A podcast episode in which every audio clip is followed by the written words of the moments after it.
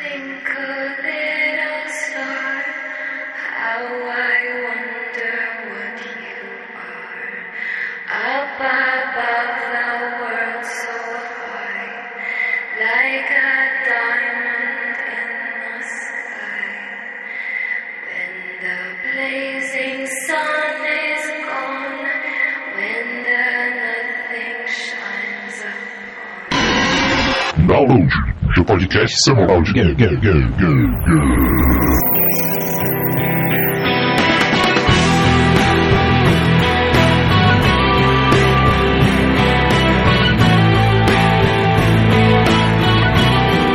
Apertem Start, sejam bem-vindos a USG Ishimura e eis a nossa tripulação. Caramba, hein, garoto? Pô, mandou bem. Eu gostei de ver. Nunca me decepciona. André é cientista altruísta level 10. Minha habilidade especial é escrever mensagens estranhas com meu sangue nas paredes quando estou à beira da morte. Slash Rick, Switch level 5 e a marca luminosa nas minhas costas indica a minha quantidade de fome. Boa, parabéns.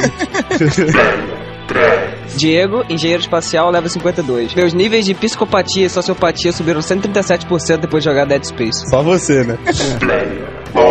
Alex F, engenheiro de sistemas interplanetário level 13, e minhas habilidades especiais são a capacidade de matar monstros sinistros usando somente meu cortador de unha laser e ser tão macho quanto a Ripley do filme Alien Oitavo Passageiro. É, ou quase tão macho. Então, estamos aqui com o nosso ouvinte Alex F. Opa, beleza, aí, galera? Muito bem-vindo aí à nossa nave interplanetária de mineração de planetas. E hoje nós vamos falar sobre o fantástico jogo Dead Space para o Xbox 360, PS3 e PC. E vamos tentar fazer hoje aqui um tipo diferente de cast, né? Vai ser um cast review, assim. Nós vamos analisar os aspectos do jogo e dar nossa opinião sobre ele. E fique tranquilo que você que ainda não jogou Dead Space, nós não vamos spoiler o jogo pra você, nós vamos dividir o cast em duas partes, a primeira e maior. Nós só vamos falar do que já tinha sido divulgado sobre o jogo antes do seu lançamento, ou seja, nada que vai estragar a história, a experiência pra você. Na verdade, só vai te deixar com mais vontade de jogar ainda, né? E na segunda parte, no final, a gente vai comentar tudo, né? Uma zona de spoiler total aí pra quem já jogou ou quem não se importa com spoilers, né? Ou não, não pretende jogar e tal. E se no futuro vai haver mais cast como esse, vai depender de vocês. Do feedback desse cast, exatamente. Então nós vamos aqui pra nossa leitura de e-mails e comentários e daqui a pouco a gente volta. Vai ser tão rápido você vai nem perceber. Ou não.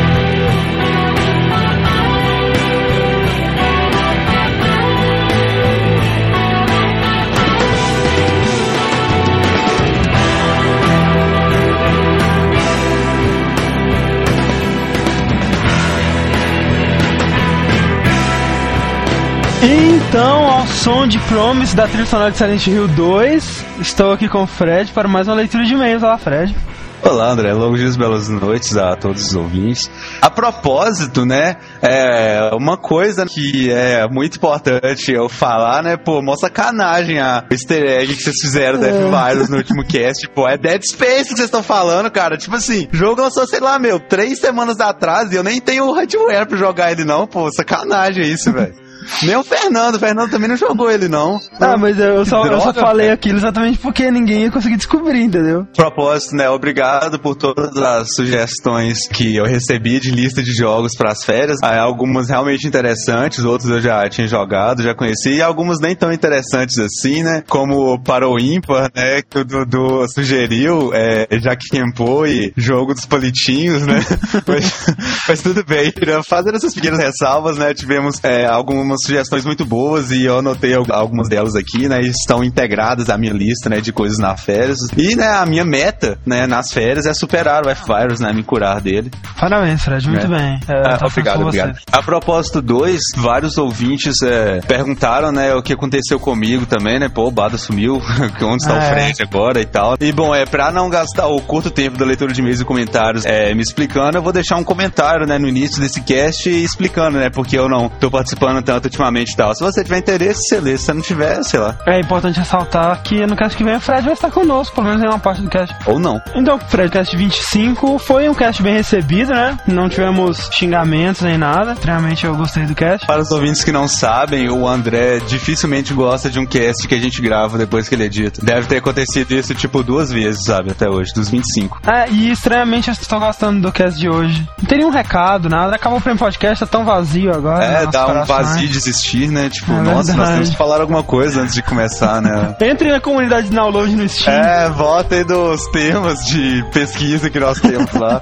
E super legal, né, também o vídeo de Left 4 Dead, né, você e o Rick fizeram. Se vocês não acompanham o site pelo site, né, se vocês é, baixam o, o cast pelo feed, né? Começamos assim uma sessão que não tem planos para ser periódica ou não sabemos direito qual vai ser a periodicidade dela, que vai contar com vídeo análise, né? Vídeo reviews de jogos, lançamentos, whatever, o que tiver. O pessoal tá gostando bastante. Se você não viu ainda, dá uma conferida lá. Já temos do demo de Mirror's Edge e de Left 4 Dead, né? Vamos para o primeiro e-mail. Salve, salve, downloaders. Meu nome é Thiago e coloco comentários no site com o nick Diogro himself. Comecei a ouvir o cast há algumas semanas e hoje finalmente cheguei no cast 25. Finalmente vou poder mandar meu primeiro e-mail. Devo dizer que vocês têm um cast de qualidade que não deixa nada a dever se comparado com outros casts de sucesso, como Rapadura Cast e Nerdcast. Muito obrigado. Obrigado. Sobre o Round 25, eu já conheci o Moliné do documentário A Era do Videogame, que tem um episódio dedicado aos God Games. Cara, eu devo ser o único ser humano no planeta que não viu esse documentário. É, da Discovery? Da Discovery. Ah, sei qual ele tá falando. Vi pessoas comentando sobre ele também. Ele também já foi tema de um episódio daquela série Ícones do G4, que eu não consegui assistir também. Acho que nós conseguimos todas as informações relevantes sobre ele pro cast mesmo assim. Continuando aqui, na entrevista ele disse que Popper surgiu de sua incompetência como programador. Ele não sabia fazer os bonequinhos se moverem do ponto A pro ponto B, mas se o mapa fosse digitado seria fácil fazer eles descerem do mapa. Eu tenho a primeira versão do Fable pro PC e nunca cheguei a passar da fase da adolescência, ou seja, você nunca passou do tutorial, né?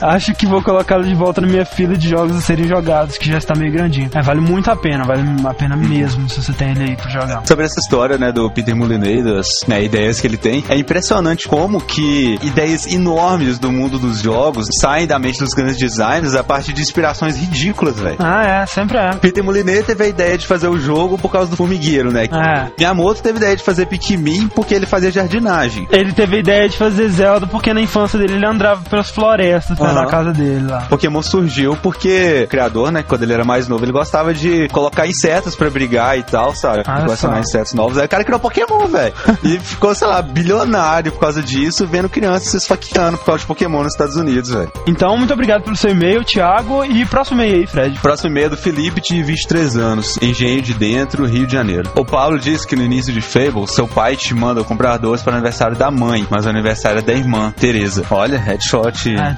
no Paulo. É, ele disse também que o bando do Jack of Blades invade e sequestra sua mãe e irmã. No momento inicial, você não sabe nada sobre o Jack of Blades. E sua mãe na história ainda está como morta, e só muito depois você descobre que sua mãe está viva e tinha sangue nobre dos Heroes. Sobre sua irmã, pouco tempo depois, você descobre que ela conseguiu sair com vida da vila, mas ela não foi sequestrada pelo bando do Jack of Blades. Ou seja, esse Jack of Blades ele é um moron, né? Porque ele não consegue matar ninguém, nem sequestrar ninguém direito. Então a única coisa que ele consegue fazer é um, criar um herói que vai se vingar dele, bater, né? Tá morto. É que, né, os vilões são muito bons nisso, né? Vídeo Ridley. O podcast de vocês é excelente, bom trabalho para vocês. Muito obrigado. Obrigado. Levando em consideração os elogios às edições, você é o participante mais elogiado. Eu não vou citar nomes, mas teve um e-mail que ele seguiu a receita, sabe o que vocês deram naquele dia?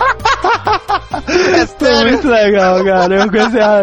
Tipo, você começou a falar do layout. Nossa, o site é muito legal, né? Parabéns. cara. Próximo e-mail é do Augusto Kurt TMW, 24 anos, Brasília, Distrito Federal. Como eu mediei aqui agora, há muito, muito tempo, meu pai tentou ser legal comigo e me deu um CD de um jogo que eu nunca tinha escutado nem falar, Fable. Nem dei atenção, tanto é que ele ficou encostado lá em casa até o ano passado, quando presenteei alguém, não me lembro quem, com o CD dizendo, ah, pega aí, nunca joguei mesmo, nem deve ser bom. Nossa, arrependimento matasse, já era. O que vocês falaram no cast me levou a fazer pesquisa aqui sobre o game, já me arrependi era absurdo de ter dado CD. E mais ainda de não lembrar quem foi, senão eu até dava uma de João sem braço e beijinho de volta com desculpa sua rapada qualquer. Fora isso, sem rasgar cedo, o cast foi muito bom. Me amarro quando vocês fazem cast sobre personalidades reais que foram marcos ou contribuíram para o mundo dos games. Cara, eu também fico feliz quando a gente faz as pessoas se empolgarem com os jogos, né? Correr atrás dos jogos e tal. E nossa, isso acontece muito pessoas. Nossa, esse cast foi maravilhoso, fiquei super empolgado com esse jogo, vou jogar agora. Né? Eu falo de novo, né? Eu não sei por que, que o download ainda não tem uma loja de videogames, né, cara? vamos criar, vamos criar.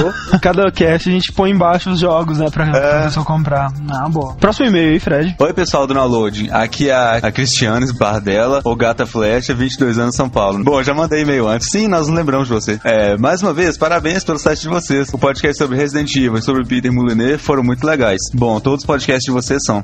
Exceto o de Silent Hill, GTA, até o 7 mais ou menos, e tirando de fanboys também. As possibilidades com The Movies são enormes mesmo. Eu e meu namorado estávamos jogando The Movies no meu PC, ainda estávamos lá testando o jogo, entendendo como funcionava e tal. Então colocamos dois atores para participar de um filme, sem saber qual era o roteiro. Depois que o filme ficou pronto, fomos assistir. Eis que o homem veio caminhando todo sorridente com um buquê de flores, entre um salão e entregou as flores para o outro cara todo alegrinho lá dentro. Eu e meu namorado tomamos um susto, não conseguimos passar, parar de rir. Acidentalmente fizemos o primeiro filme gay da história do cinema. É isso aí, continue o trabalho maravilhoso de vocês. No mais, nada mais. É, muito obrigado, muito obrigado. O filme que o André fez no The Movies era de western também. Chegavam dois caras, tipo, disputavam tiroteio, sabe, no meio do deserto. Aí depois aparecia uma múmia andando no deserto, tipo, nada a ver, sabe? Matava o cara, eu acho, acabava o filme, cara. É muito legal, cara. Tem É umas legal, né? muito nada a ver, sabe? Aliás, né, que criatividade é essa do Peter Molyneux, né, cara, pra inventar esses temas. Ah, é, né, velho? Ó, o Dungeon Keeper é sensacional, cara. É fantástico. A Tipo ideia, assim, né, cara? O conceito do cara. É Zelda no ponto de vista do Ganondorf, velho. Ó, fantástico, é. Comentários, então, né? Então, aqui um comentário do Wesley Pires. Ele diz: excelente podcast. Muitas pessoas acham tal jogo bom, que tal jogo inovou, mas não sabem acreditar isso a certas pessoas. Mostrar quem está por trás da fabricação desses jogos é muito importante, pois podemos ver que uma única pessoa pode estar além de nossa compreensão ao inovar dessa maneira. É, leia-se é, John Carmack. É o que a gente diz, né, cara? Por trás de um jogo bom, sempre tem um nerd fornado no quarto escuro bebendo água e comendo pão, né? Comer não, comendo cheetos. É mesmo. E ele continua aqui. E podemos nos surpreender ao descobrir que a mesma pessoa em questão pode estar envolvida em algum jogo que nós tenhamos jogado, porém não sabíamos quem tinha feito. Um bom exemplo é o Shinji Mikami, o criador de Resident Evil, que eu não sabia que tinha feito o Aladdin e Goof Troop. Grata surpresa. Então, próximo comentário, Fred. Próximo comentário é do Zacarias. Ele diz o seguinte, né? Legal o podcast, pessoal. Eu também não conhecia muito bem o Peter Molyneux, mas os jogos que ele criou e que vocês citaram eu conhecia, principalmente pelo impacto que eles causaram na época de lançamento. Principalmente aquele primeiro, em modo texto, simulador de empresas, que quebrou paradigmas e era a diversão certa por horas e horas. Eu acho que ele foi sarcástico. Porque, primeiro, ele não jogou esse jogo e, segundo, vendeu só duas cópias. É, eu confio muito em vocês para fazer um podcast de um assunto que não conheço muito bem. Geralmente a minha tendência é ficar receoso e tal, por ser um assunto que não tem uma base muito grande. Mas vocês transformam isso em uma fonte valiosa de informações com uma ótima qualidade de conteúdo e acreditem até nas piadas. Parabéns de novo pelo cast e fico esperando pelo próximo. Daqui a um ano, assim, né, os nossos é, ouvintes, né, do download e tal, vão ser aqueles caras totalmente core, assim, sabe? Ah, é. Conhecedores de videogame. Você ouvinte do download, cara, continua ouvindo o download. Daqui a um ano, mais ou menos, velho, você vai chegar numa convenção de RPG ou você vai ser o cara, velho. Você vai, sabe, a galera falando, ah, que Mario 64 é legal. Ou você vai chegar falando de Peter Molyneux, você vai chegar falando aí de software, John Carmack, você vai chegar falando dos produtores da Rare. Meu, o pessoal vai ajoelhar pra você, velho. Você vai ser o melhor do mundo, cara. Os nossos ouvintes são os caras mais cults ever em videogame, velho. Vai ser Cara, muito doido. sabe o que você faz? Larga a escola, faculdade, cursinho, dedique-se a ouvir o podcast download, tá bom?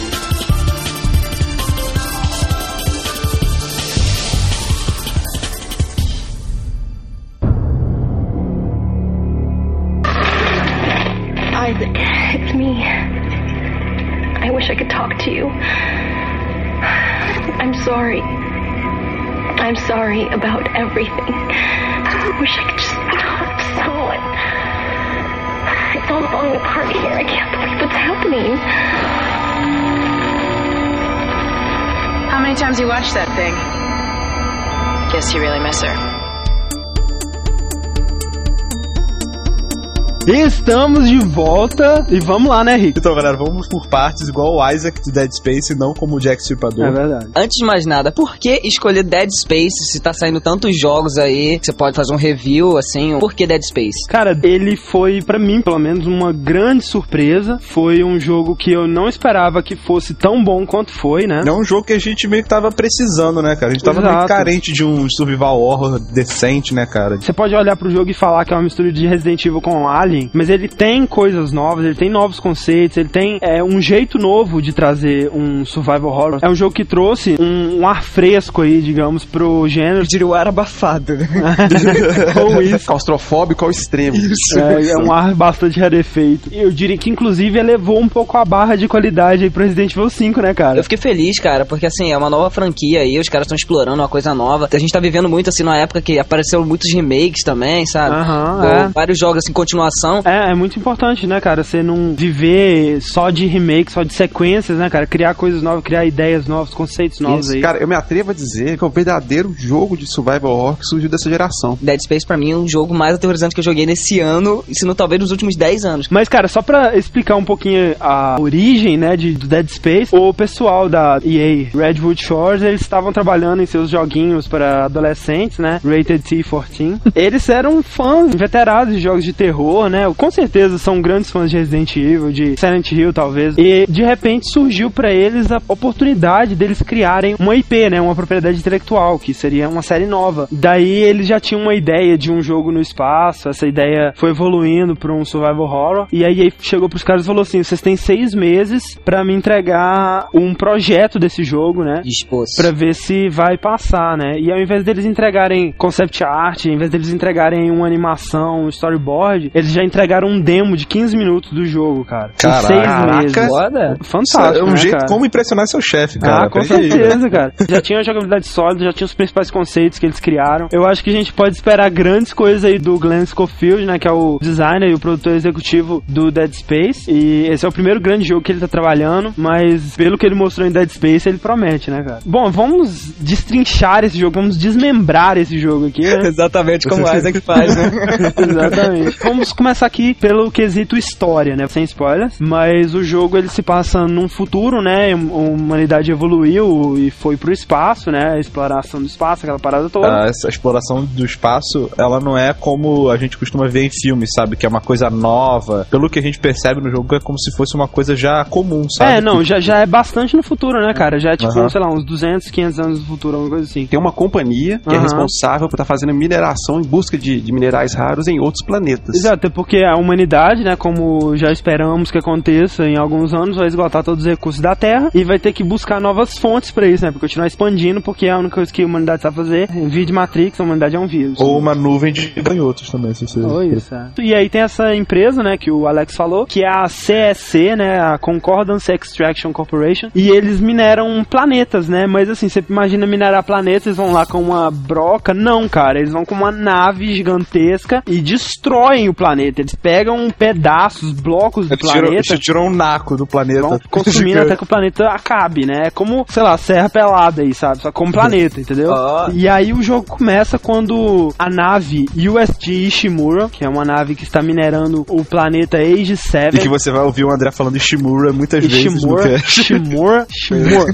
Que, ó, o Ishimura é um nome muito legal, né, cara? Se eu tivesse uma nave, eu chamaria ela de Ishimura. É Comprar um cachorro só pra isso. Isso é uma, cara, uma ótima ideia. Meu cachorro vai se chamar Ishimura. Mas a Ishimura, ela envia um, um pedido de socorro pra CSC e a CSC envia uma nave de técnicos e engenheiros pra ajudar eles, né? Imaginaram que seria uma complicação no sistema de comunicação, uma coisa bem simples. Note bem, você é um técnico. Tu é um não é, analista você de é. sistema, hein, lá. E aí, uma nave com a tripulação mínima de cinco pessoas, né? Sendo que um deles é o Isaac Clarke, que é o personagem principal do jogo, e que tava lá única e exclusivamente porque ele se ofereceu para participar dessa missão de resgate a Ishimura, porque a namorada, ou ex-namorada, ou caso, o rolo dele, trabalhava lá, Nicole Brennan. Na área médica. né? Exato. E ele foi lá, né? Ele não tinha ouvido falar dela há bastante tempo já. E pra completar, ele tinha recebido dela um vídeo bem esquisito, onde ela fala umas coisas estranhas, não dá pra entender direito o que, que ela quer dizer e tal. E aí ele resolveu conferir de perto isso. Como o Rick disse, você não é um soldado, né, cara? Você é apenas um engenheiro. Cara, essa parte é interessante de no ser um soldado, né? Porque me fez lembrar muito de Silent Hill. Com exceção do Não, último é. agora do Homecoming, você joga com com uma pessoa comum. Quer dizer, o cara é só um engenheiro de sistemas, vai lá, não sabe brigar, não sabe utilizar arma, Uhum. não sabe nada. Só sabe uma pisar pessoa comum. bem nas coisas. E eles utilizaram essa e outras técnicas, né, cara, pra você se sentir mais infiltrado, mais inseguro, né, naquele mundo. Porque, além disso, o Isaac Clarke, ele é um protagonista passivo, né, ele é um protagonista mudo. Ele não dá sua opinião, ele é como se fosse você Ele é um pau mesmo, sabe? mangado do cacete, né? Porque o cara chega e fala assim, que vai pariu, lá fazer velho. não sei o que, aí vai lá. Cara, ele é tipo lavagem cerebral, sabe? É, você cara. Mandar fazer qualquer coisa, ele faz. ele não cara. responde porra nenhuma, aquilo é É. um pote. Ele é programado. Como os produtores disseram, né? Se você fosse um mega soldado musculoso, um Kratos, assim, da vida, imagina o Kratos no Survival Horror. Não tem como tomar susto, Tem né, graça, velho? né, cara? Bons Pode vir o que vier, aquele Que cara. vem mais, né, cara? E Você vai ver também que as armas, que embora algumas bem overpower, são armas de um engenheiro, né? De um minerador, assim, digamos. Uma arma usada pra, sei lá, cortar pedras ou levantar pedras e sei lá o que mais que ele vai precisar fazer. E ele vai ter que adaptar essas armas para combater as criaturas Acabou ficou sendo bem conveniente pra ele, ah, né? demais, né? A arma pra cortar foi o que mais precisou. E quando eles estão se aproximando da nave, eles veem que a nave tá totalmente apagada e eles não conseguem entrar em contato com a nave, mesmo estando bem próximos. E aí eles decidem pousar dentro da Ishimura. Erro número um. com certeza. né, e eles vão adentrando. E aí, de cara, você vê que tem alguma coisa estranha, né? Tá tudo apagado. Você vê malas feitas às pressas. Provavelmente alguém tentando, né, ir embora de lá. E não tarda muito pra você começar a ver sangue, né? No chão, na parede e todo o resto, né, cara? E é quando você tem o seu primeiro encontro com as criaturas que vão te aterrorizar o jogo inteiro, que são os necromorphs, né? Necromorphs são bichos feios que fazem barulhos medonhos e que são ágeis, ou seja, Eles são ágeis quando você menos espera, porque eles demoram um ano pra chegar perto de você, mas quando você acha assim, ah, vai chegar agora, ele já tá no teu pescoço. Exatamente. e eles sabem fingir de morto É. também. Os necromorphs, eles nada mais são do que. Dizem criaturas horríveis, né, abomináveis, dignas de pesadelo, com lâminas saindo pelo braço. Diego que o diga, né, Diego? Digno de pesadelo. Eu não dormi. Eles são mega nojentos, cara. Eles são. É, tem mortos. pedaços de órgãos expostos. É. Os caras capricharam, né? Várias variações desse que a gente não vai falar aqui, né, cara? Mas prepare-se para coisas bem perturbadoras, cara. Bem, Bem. perturbadoras mesmo. Bem perturbador. Mas essa é a premissa básica da história. E o que vocês acharam da história como um todo, sem dar spoilers, né? A premissa dela, assim, não é tão original. A gente tem que admitir, né? Aham. De mais em compensação, o jeito que a trama se desenvolve e que a história é contada e, e tudo mais, isso é muito bom. Caiu muito bem no fator medo mesmo, sabe? Suspense Aham. do jogo. O jogo, ele não. É, a gente vai falar isso mais pra frente, mas ele não tem cutscenes, né? Ele é como se fosse, assim, bem no estilo Half-Life. O jogo não para pra nada. E a parte mais profunda da história, ela é contada bem no estilo Resident Evil, né? Você encontra textos e áudio da tripulação do, da E Ishimura, vídeo né? também. E vídeo também, exatamente. Assim, complementando o que o Rick disse, eu joguei o jogo assim, tipo, prestando bastante atenção na coisa, porque eu tava achando Que interessante. você ia fazer um cast sobre ela. E, e você, Alex? Eu concordo com o Rick nessa parte. Realmente a história no início ela parece ser bem clichê, né? Mas é interessante como as coisas são apresentadas pro seu personagem. Eu acho que o mais interessante desse jogo foi justamente o universo expandido que a EA criou Ah, em cima é. dele, quer dizer. Então você tem uma história, tem um, um conteúdo religioso que você não costuma ver tanto em Ah, filmes é e jogos de ficção científica, firmemente atrelado à trama. É uma parada que até faz sentido, né? Imagina, numa época em que você tá explorando novos planetas, ah, com certeza a Ah, igreja é, ou alguma Sim, coisa com assim certeza. vão tomar, vão ter lugar também É, e nessa. vai mudar o conceito de religião, né, cara? Uhum. Não sei se no universo de Dead Space eles já conheciam outras espécies alienígenas, Não, mas. não, parece Não, que não. não. Parece que Não, eles não, falam eles- eles- que eles- eles conheciam é. há muito tempo atrás, sabe? Ah. Tipo, antes dos humanos, com Mas certeza. n- sem contato, né? É, sem contato. Exatamente que eles dizem, né? Dead Space é porque não existe vida no espaço. É, na, na verdade tem vários significados de Dead Space, um deles é isso, né? E o outro é que só quem zerou sabe, sabe? É verdade.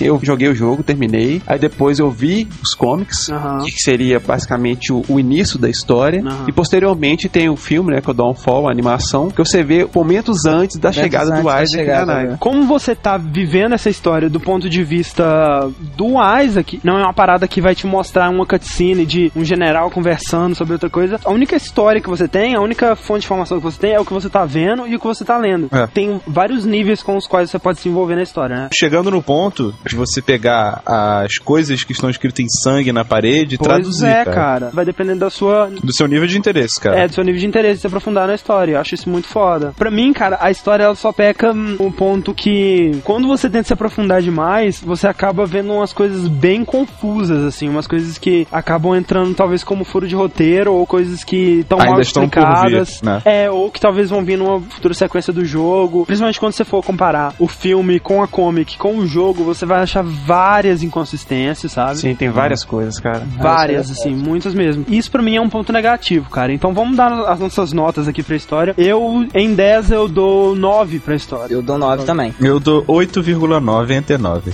Chato. Pelo jogo por si só, eu daria uns 8,5. Mas se você for olhar a história como um todo, incluindo todo o contexto, o HQ, o filme e o jogo, aí dá pra colocar um 9,5 aí, porque as coisas se amarram bem, apesar de ter algumas falhas, algumas inconsistências. né?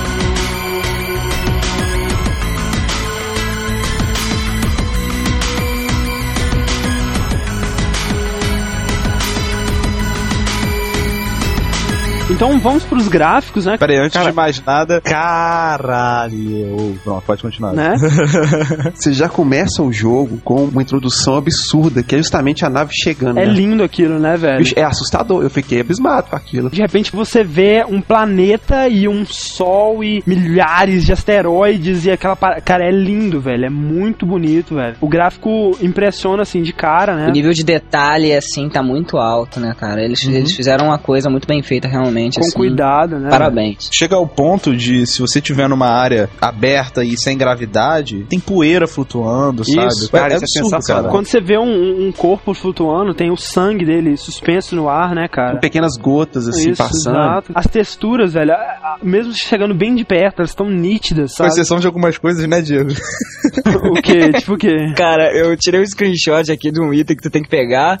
Parece que a parada foi modelada tão, mas tão nas presas. Agora, os personagens são muito bem modelados, né, cara? O, tanto o Isaac quanto a roupa dele, né, cara? Fantástica aquela roupa dele. É cheio de plaquinhas de. de É, não, o design da é roupa genial, do cara. Isaac, cara, eu achei impressionante, velho. Eu não esperava. Você até fica meio chocado quando você vê o Isaac pela primeira vez, porque não é aquela parada roupa futurista de astronauta que você tá acostumado a ver, cara. É um design diferente, velho. É estranho, sabe? Te dá um estranhamento, assim. Eu não sei, cara. Ela tem uns pedaços de metal colocados meio a esmo, assim, uma parada meio tosca, sabe? Realmente, ela não tem impressão nenhuma de ser uma armadura militar. É como se estivesse vestindo uma roupa de pano, É, exatamente. A, E- a parte que é de pano parece um, um macacão, É. sabe é?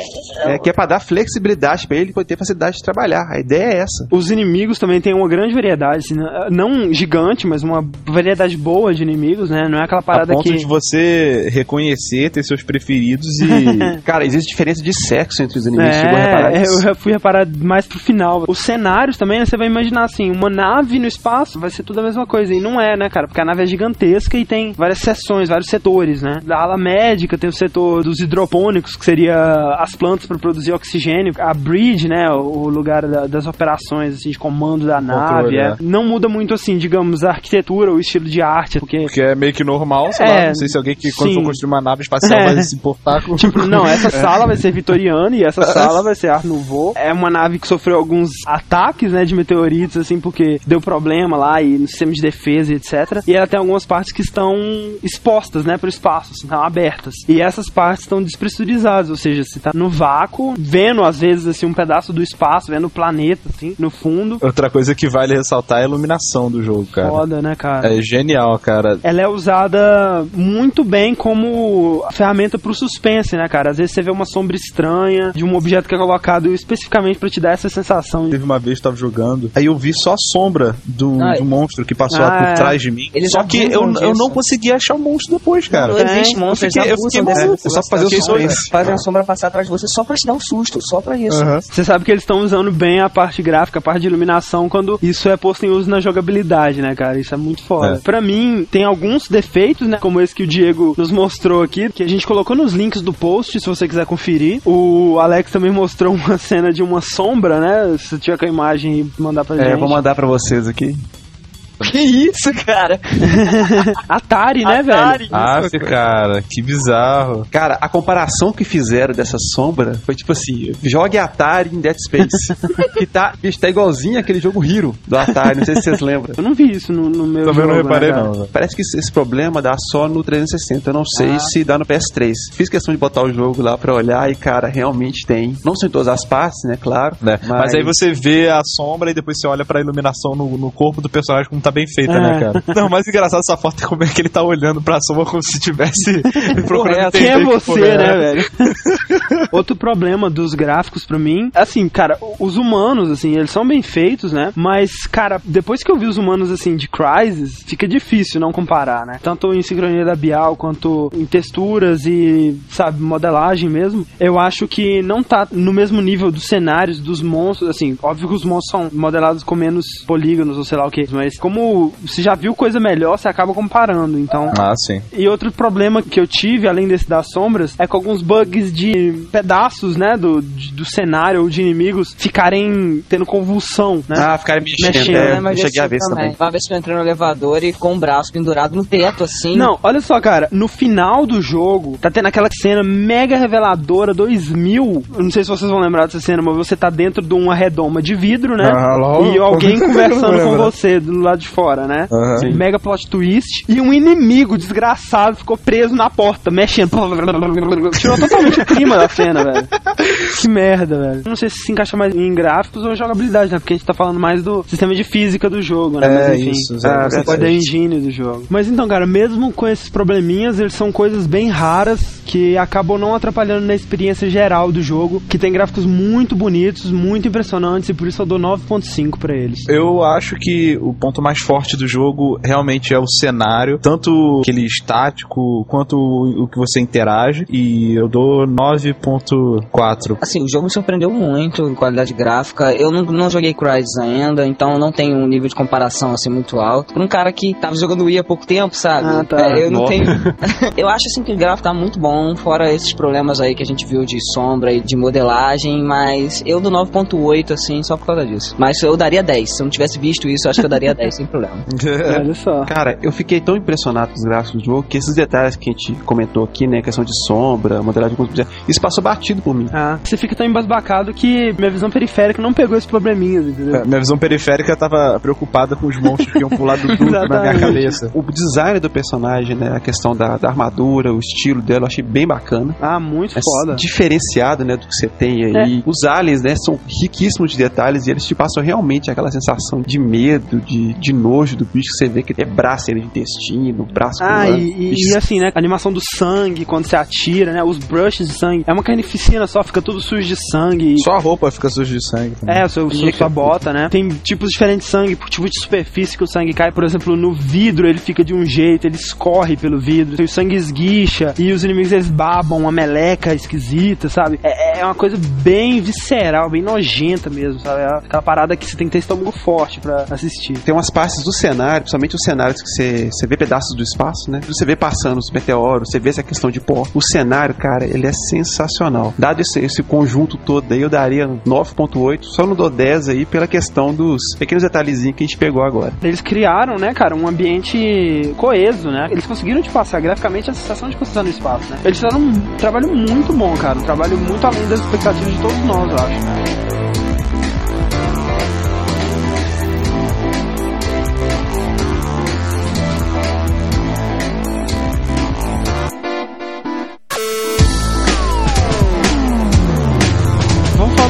Então, né, cara? Ah, o som cara. pra mim é um dos Nossa, aspectos mais fodas, mais um dos jogos com o melhor som que eu já experimentei na minha vida, cara. Sei lá, cara, eu acho que na minha vida foi o melhor. Fantástico, cara. É Nossa. muito bom, muito bom mesmo. Assim, desde a dublagem, a dublagem é competente. Os logs das pessoas, assim, muitas vezes é os últimos momentos de vida da pessoa. E aí aquele desespero, aquela gritaria. Os seus amigos também desesperados. Nada é reclamar da dublagem. Mas o mais interessante são as músicas, né? Que dão um clima de terror. E principalmente os efeitos sonoros, né, cara? Dos monstros, dos objetos, das máquinas, de tudo, né? Tudo que faz barulho no jogo tá muito bem feito, cara. Qualquer É, coisa. E principalmente, cara, uma coisa muito interessante quando não faz som, né, Rick? Cara, isso é Cara, isso dá uma tensão. Você tá naquele corredor, não tem nada no corredor, tá você sozinho ali. Só aquele pedacinho de luz piscando. Aí do nada, bicho, o, o som vai vir, a música vai subindo. É. Você, já se prepara, fica embrulhadinho no canto, preparado que vai. Eles souberam quando usar e quando não usar, né, cara? Sem falar que Aham. tem algumas partes, né, como a gente disse, que você tá no vácuo, né, que o som fica bem abafado mesmo. Você fica ouvindo só grandes impactos, ou o seu coração, você ouve o coração do Isaac. Por que isso, André? Por que, que no vácuo o som fica Na abafado? verdade, deveria não ter, né, na verdade, se fosse um vácuo completo mesmo. Mas Mas é aquela coisa, vai matar um pouquinho o clima de survival horror, né? Também completamente sem som é a mesma coisa que você jogar sem, sem som, né? Eles deixam aquela de som, assim, no mínimo ali pra te É. dar aquela tensão. Os monstros, eles não. os- o grito característico não sai não no vácuo. sai, e isso é muito Você foda, vê o né, monstro cara? pulando só e, e abrindo a boca, você fica É, desesperado. porque uma das É, coisas que te indica que ele tem um monstro é o som que ele faz, né? ele grita. E no vácuo você não ouve o inimigo, então ele pode estar atrás de você Pode estar atrás de você agora, cara. agora, olha pra trás. O som quando ele tá quase morrendo, é que ele fica. "Ah,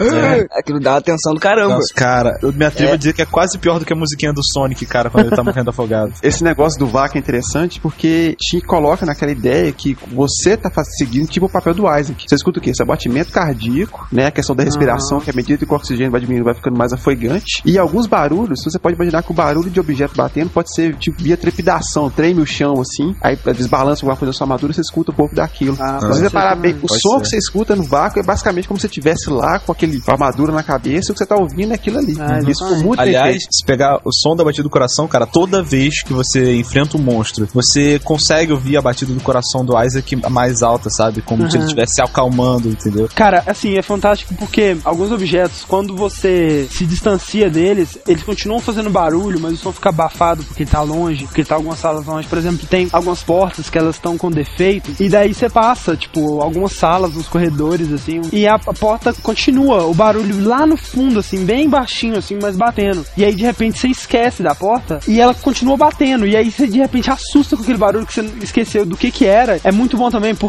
como a iluminação também é usada, muitas vezes é usado um som num lugar que não tem nada pra fazer você imaginar coisas. Talvez achar que ali vai sair alguma coisa e não vai, ou silêncio pra você achar que não vai sair nada e vai, né? Aham. Sabe, tem aquela sensação do som 3D mesmo, sabe? Você tem aquela sensação do som tá vindo, de onde ele tá vindo, da distância do som, se o som tá em outro lugar, em outra sala, se ele tá na mesma sala que você. Se É você for jogar esse jogo com o Surround, cara, com 5.1, Ah. você. Nossa, Cara, vai ser deve fazer uma diferença absurda. cara. Aumenta o som no máximo e joga. Não, aumenta, porque não aumenta, não, não aumenta, não, que você vai ter um ataque cardíaco. Tem que ser muito mais. de produção, o som tá de parabéns. Tem dois tipos de som, né? Digamos assim. Tem a trilha sonora Aham. e o do ambiente, né? O som, o som ambiente, das coisas caindo, dos Aham. seus passos e tal. Em certos momentos chaves, eles tiram a trilha sonora e deixam só o som ambiente. Aí Uhum. você ouve, sei lá, um gemido de um, de um sobrevivente, ou choros, sabe? Alguma coisa assim que aumenta mais a tensão ainda. Ah, é, é. genial, cara, como eles souberam fazer isso. Cara. Eles têm uma engine, digamos, na parte sonora, que é a criação deles, que é o seguinte: sempre que você encontra um inimigo ou um momento chave assim no jogo assustador, que é pra te dar um susto, a música tem aquele pico, né? Aquele Aham. Aquela parada bem filme de terror mesmo. Só que como você tá num jogo com liberdade total, que não tem cutscenes, né? Que você tá andando explorando o mundo do jeito que você quer, vamos dizer, você começa a andar num corredor e aí no final do corredor vai ter um susto. Aí você começa andando e aí a engine do jogo avisa o jogo que você tá naquele corredor e começa a tocar música de tensão de modo que quando você chegar no corredor, ela chega no ápice e te dá o susto. Mas se você parar no meio do corredor e ficar olhando a parede, a música vai continuar e chegar no ápice antes de você chegar no final do corredor. O que que eles fizeram? Eles criaram um sistema que o volume da música e o momento tenso da música, ele só chega quando aquela cena está sendo mostrada na sua tela. Cara, a gente dá uma sensação de tensão absurda. Você fica assim, vou ou não vou? Vou ou não vou? Ah, é. E por conta disso, cara, eu tenho o único comentário negativo que eu posso fazer sobre o som do jogo. O único, assim, que no final do jogo, quando você já tá mais acostumado com os monstros, essa música acaba me ajudando muito, sabe? Ajuda. Porque, é, Ela serve como dica, que você sabe Sim. que quando É, começa a música, você exato. sabe que vai vir uma... Sempre que tem um monstro, aparece a música, né, cara? E que é bom pra você, né, pra você não tomar tanto susto, mas que é ruim pra experiência. Então, pro som, cara, eu dou 9.9. O único defeito que eu encontrei foi esse que o Rick disse de... Às vezes o som, em vez de te ajudar, atrapalha os sustos, né? Uhum. Eu também, cara, eu vou dar 9.98, porque só esse defeito, cara. De resto, o som é, é maravilhoso demais, assim, cara, é absurdo. Eu não consigo descrever, sabe? Em poucas palavras, não dá. Eu, eu vou dar 10 porque eu não vi problemas nenhum nele. O jogo me deu susto pra cacete, é, a porta batendo o tempo inteiro me dava nervoso, aquele, aquele barulho, sabe? Aham. É, eu acho que o som, assim, um dos maiores pontos do jogo, com certeza, porque te deixa muito no clima e vai 10 mesmo. Cara, eu vou de 10 também. A parte de, de som achei fantástica. Quando você vai trocar de cenário, você faz a ação na porta pra abrir, né? Ele fica dando aquele barulhinho, que é Ah. quando tá passando e fazendo carregamento. Monstro vindo atrás, bicho pegando. E você apertava, velho, você fica torcendo pra poder passar aquilo ali. E Ah, muitas é. vezes o barulho, ele é a sua referência. Você vira pra tentar tirar nos monstros com um pouco de munição que você tem, aí você escuta o barulho da porta vindo, você vira e passa. Mas o mais sensacional, cara, foi a questão do vácuo. Foi um show à parte, realmente, tem que ser 10.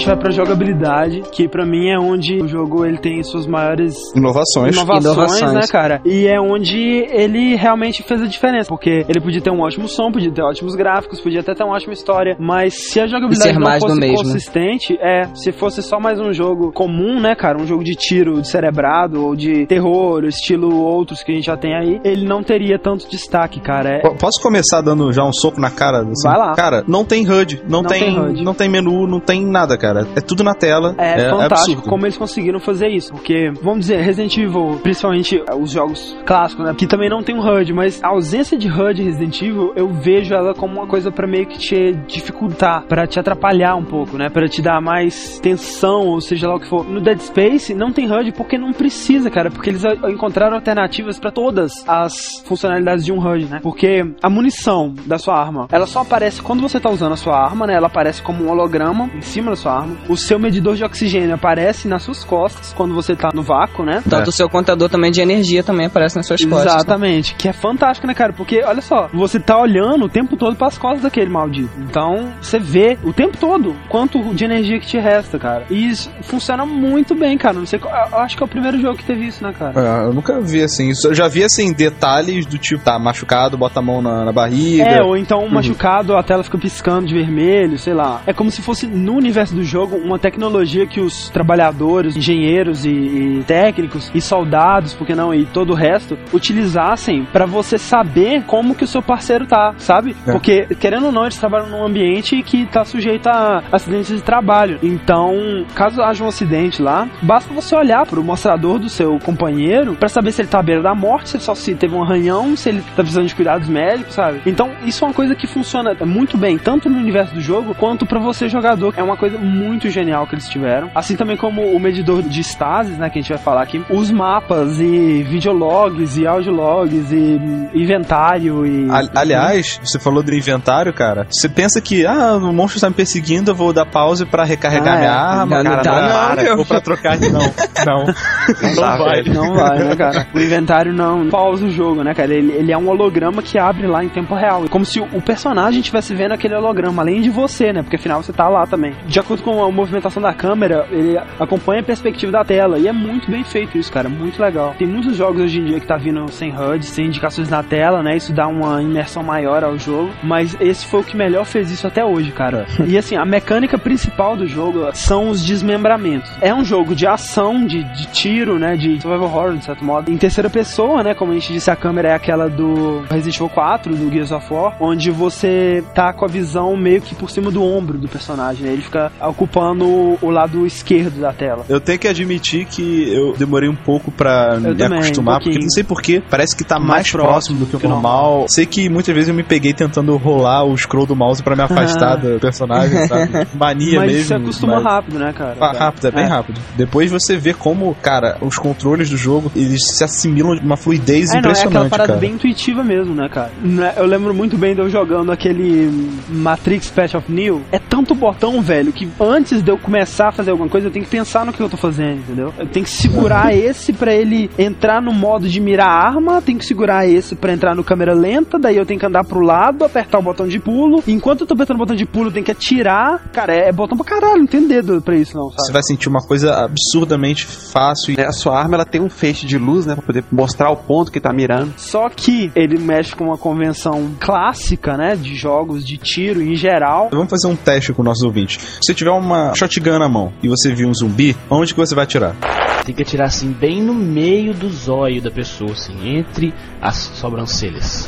né? Na cabeça. Lógico, né? Todo- quem- É o padrão, sabe é o disso? padrão, cara. Agora, tenta fazer isso. Tenta fazer isso em Dead Space. tenta. Tenta acertar o peito dele pra ver o que acontece. Não, Cara, tenta decapitar pra você ver o que acontece, cara. Porque Ele fica puto da vida. Eu vou te dizer, você vai conseguir, mas não vai É uma coisa muito coisa, boa. não. Agora, tenta tirar no peito um certo inimigo rotundo que temos, né? Ah, é. Ó, De ossos largos. Tenta. É, de ossos largos. Cara, ele mexe com essas convenções, né? Porque você tem que desmembrar o seu inimigo. Você tem que arrancar as pernas e os braços dele pra poder matar ele, né, cara? Preferência pernas e braços nessa ordem, né? Ao contrário do É, eu, Diego. eu fazia o contrário, né? Eu, eu arrancava os dois braços primeiro e vinha vindo ele correndo pra cima. "Ê!"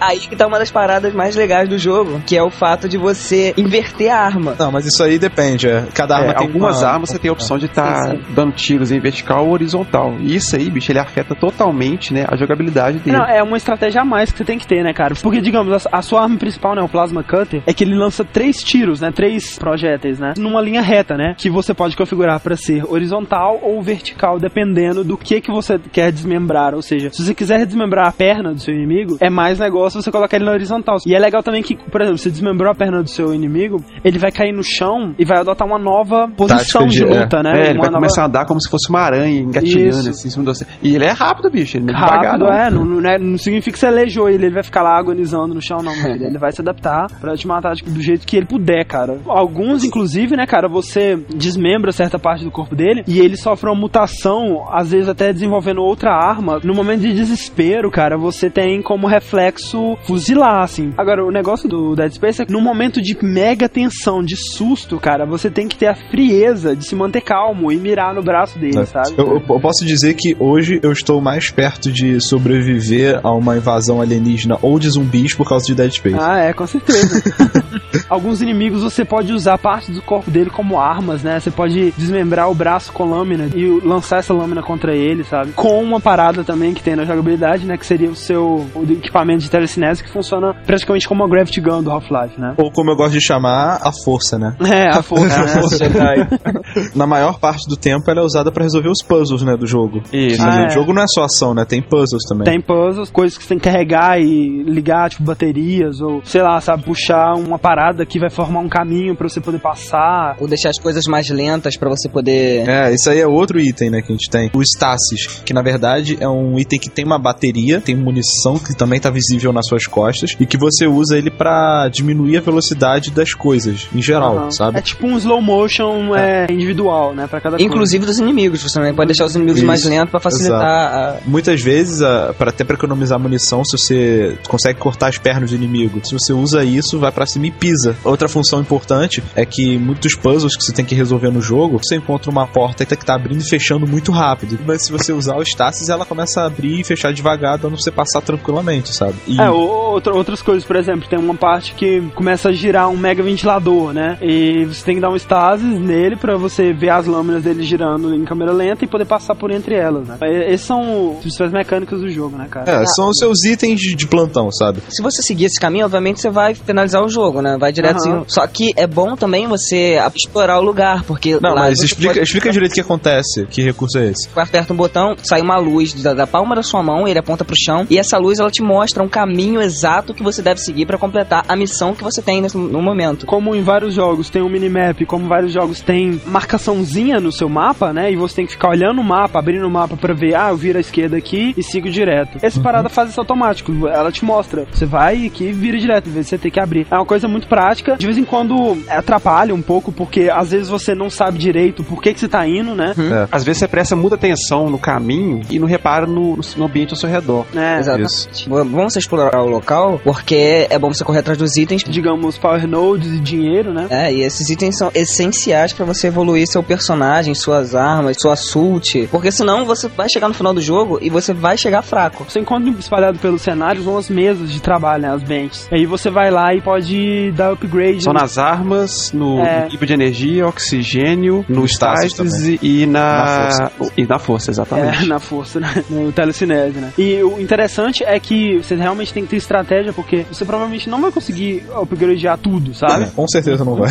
Muito difícil, É, sabe? não tem nem como. É, Tá, nessa história você consegue armazenar itens também, né, cara? No começo do Isso. jogo, o seu primeiro level de armadura, você tem poucos slots pra guardar item. Então, É. você anda um cenário, dois cenários, você já tem que voltar pra trás e deixar item armazenado ou vender. Isso no início eu achei bem chato. É, no início Ah, é, mas é aquela parada bem Resident Evil mesmo, né? Você levar com você só o que é essencial. É. E é interessante essa parada das roupas, né, cara? Porque, assim, digamos, o Isaac, ele chegou lá achando que ia trocar um fusível, né? É. E chegou lá e a coisa não era bem isso, né, velho? E à medida que você vai evoluindo sua roupa, ela vai se transformando de uma roupa de trabalho pra uma roupa de combate mesmo, né, cara? É, fica ela bem vai diferente. colocando ombreiras, vai colocando partes de metal, né? Placas, né? Como se fosse de armadura, é. né? E no final você tá mega protegido, cheio de metal. Tem a questão dos saves também, né? Você tem terminais de saves espalhados assim pra todo lado. É. Você não tem esse problema de salvei aqui, se eu morrer lá na frente eu vou ter que andar o que muito. eu tava comentando com o André, eles fizeram isso de propósito, sabe? Porque como o jogo é tenso, de Ah, é. forma geral, sempre, através do save point você tá... a- a- Aliviando você- um pouco, é, né? Você pode parar de jogar a hora que você quiser, entendeu? O Diego falou de uma coisa interessante que são load, né, cara? Exceto quando você morre ou quando você começa o jogo, você nunca vai ver uma tela de load, né? O jogo inteiro. É. Eles são mascarados nas portas, Nas né? portas. Quando você clica para abrir, às vezes uma porta demora mais que outra, e isso contribui pra tensão, né, cara? Tipo, abre logo, porra. Porque o jogo não para. Enquanto a porta É. não tá abrindo, a coisa tá acontecendo. Inclusive, eu tive problema com o load em algumas partes, porque meu 360 tá meio sambado. Tinha hora que eu tava em vácuo e eu clicava Ah, na tá. porta, abrir o load, bicho, e o tempo passando, eu cheguei a morrer por causa disso, que a porta tá sacanagem. Sacanagem. E em elevadores também, né, cara? Assim como em exemplo de Mass Effect, só que os seus personagens não ficam conversando. Você podia conversar sozinho, né? Não, não spoiler. Os caras falaram que eles foram lá na NASA, pegaram estudos em cima disso, conversaram com o pessoal lá, pra poder montar um ambiente de gravidade zero bem realista. É, tipo, como o- os líquidos se comportam, como o fogo se comporta, quanto que cada parte do corpo pesa na gravidade zero. Eles analisaram isso tudo pra tentar dar essa sensação, criar um, um simulador de física que imitasse realmente esse O ambiente, que, né, cara? o que deu pra reparar bem nisso, eu achei muito legal, é que quando você entra numa sala que já tá com gravidade zero, tem vários objetos que estão flutuando parados. Estão parados, Aham. sabe? Aí você vai passando, se você esbarra neles, eles, quem não Eles aula de física, mantém a mesma velocidade até encontrar algum objeto que, que esbarra Maior nele. que eles, né? É. Cara, assim que você entra na sala, você já percebe que o jeito de, de andar dos personagens ele muda. Porque o seu personagem ele tem botas magnéticas, né? Que grudam ele no chão. Então, ou seja, em salas de gravidade zero, você vai estar andando na parede, no teto e onde quer que sua bota possa pisar, né, cara? Isso. Teto vira chão, chão vira teto nessa hora. Mas a sua Fica perspectiva bem um fica a mesma. Você, Essa perspectiva fica. você não vê teu personagem. Isso, é. cenário que gira, você chega até a ficar um pouco perdido dependendo da situação, né? Aham, é. E você tem a facilidade de mirar pra algum lugar e seu personagem dá um pulo, então você consegue atravessar uma sala toda com um pulo de um lado pro outro. Isso. Tem salas que você desliga a gravidade, né, cara? É. E daí tá tudo normal e se desliga começa tudo a flutuar. E é muito massa, cara. Só começa a flutuar se você esbarra, cara. Não, acho que começa assim, cara. Começa. porque um, um corpo ele tende a ficar no estado de repouso se, se ninguém interferir, entendeu? Mas então tá errado a física, porque Então começa. isso faz pecado É. nessa parte, as coisas começam a flutuar. Eu não sei. De É. repente, o fato de parar de ter uma força contrária. É, exatamente. Quando, última- você, quando você tira, você bota um vácuo na coisa. A gente tá É, falando a- a última- física a que a gente pode tomar cuidado com isso, né?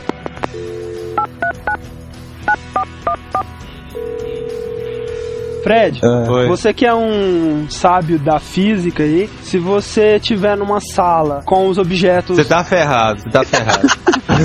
Fred, se você estiver numa sala com os objetos normais e você desligar a gravidade dessa sala, os objetos vão flutuar ou eles vão permanecer em repouso? Permanecer em repouso. Ah, então Dead Space tá errado, viu? Por que acontece Dead Space?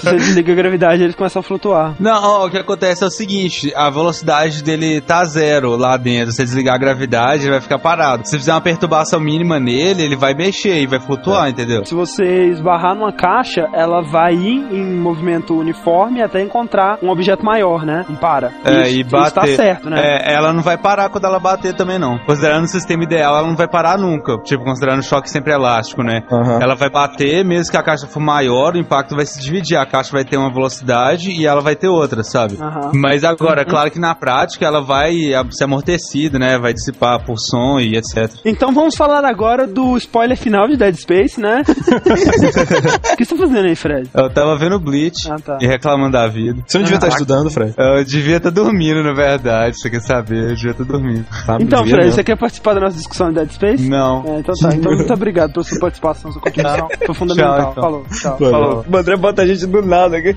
Eu quero falar de duas coisas pessoalmente. Uma, esse jogo, ele basicamente não tem nenhum Quick Time Event. O que acontece é, de vez em quando, alguma criatura ela te agarra por trás ou pela frente, dependendo da sua preferência.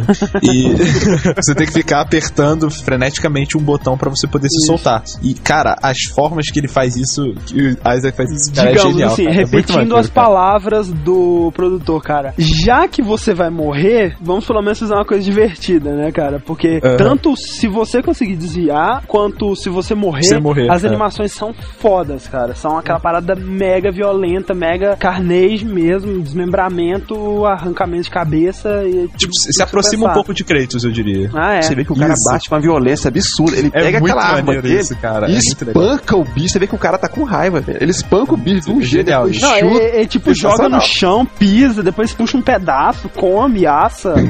É, o jogo não tem cutscenes, mas isso não quer dizer que não tem aqueles momentos épicos, sabe? Ah, é. tem sim. As paradas são programadas tão bem que sem precisar parar o jogo, né? Sem precisar de você perder o controle do seu personagem, você participa de um momento cinematográfico, né, cara? Tipo aquela parte do.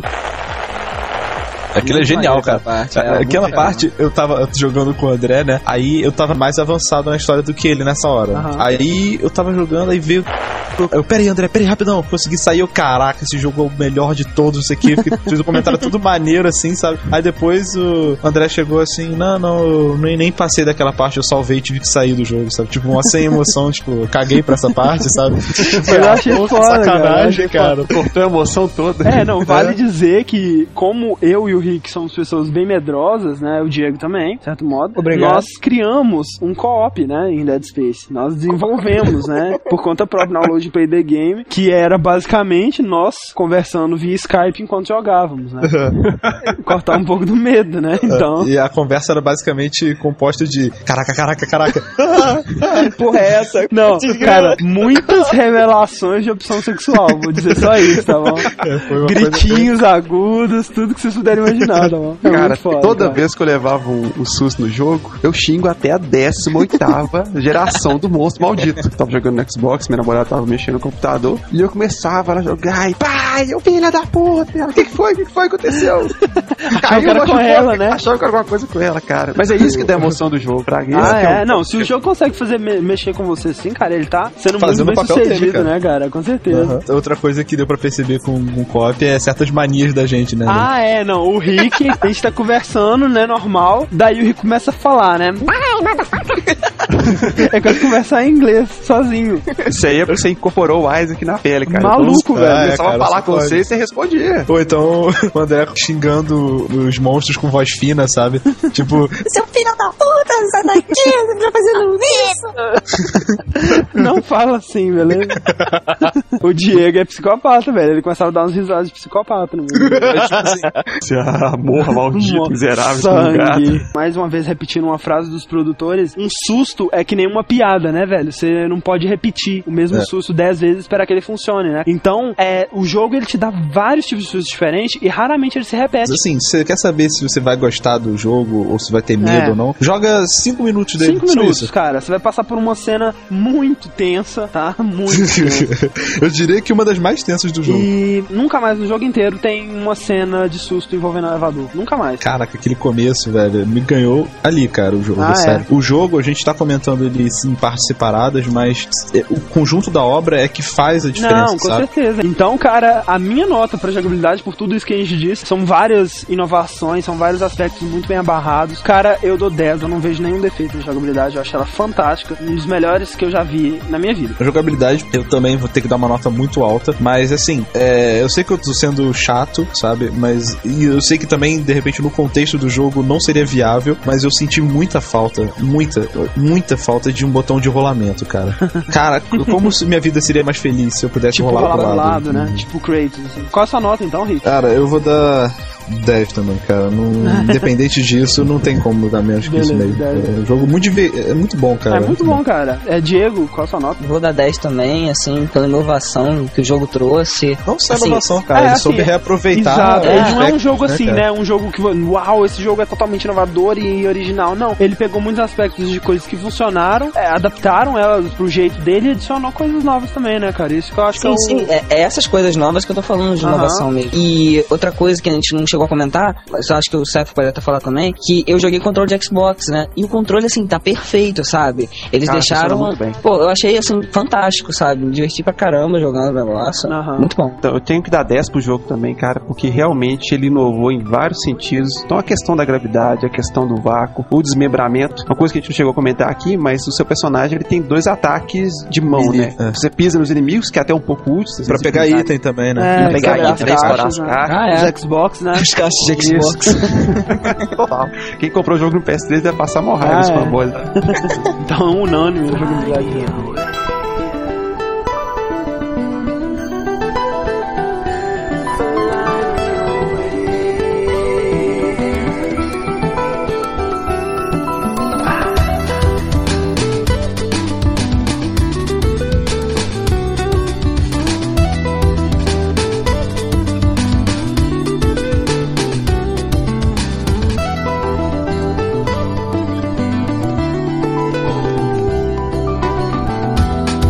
jogabilidade. Então, vamos falar de modo geral, né? A diversão que o jogo proporciona aí. Juntando todos esses aspectos, né, cara? Pra mim, o único defeito do jogo nesse sentido é que você faz muito, muito, muito, muito backtrack, né, cara? Você muitas vezes volta no mesmo lugar várias vezes, passa pelo mesmo lugar, sei lá, três até quatro vezes, assim, dependendo. E isso pode incomodar muita gente, sabe? Não me incomodou tanto porque sempre tinha alguma mudança no lugar ou coisas diferentes, não era só o mesmo lugar vazio, sempre acontecia alguma coisa nova e tal. Às vezes ele abria uma outra rota pra onde você É, passar. ou então é. o lugar tava modificado, né? Tava mais infectado. Tá mais destruído, Exato. né? Às vezes. E- E tem o lance dos itens também, porque às vezes determinadas portas estavam abertas Aham. quando você passava pela primeira vez, na segunda vez outras portas estavam fechadas, estavam abertas pra você poder pegar outros itens. É, mas essa parada do backtracking pra mim é o único defeito, assim, né? Agora, enfrentar os monstros é muito divertido, sabe? É, passando o susto e o desespero, que também é uma coisa divertida, né, cara? Tomar susto, quem não gosta.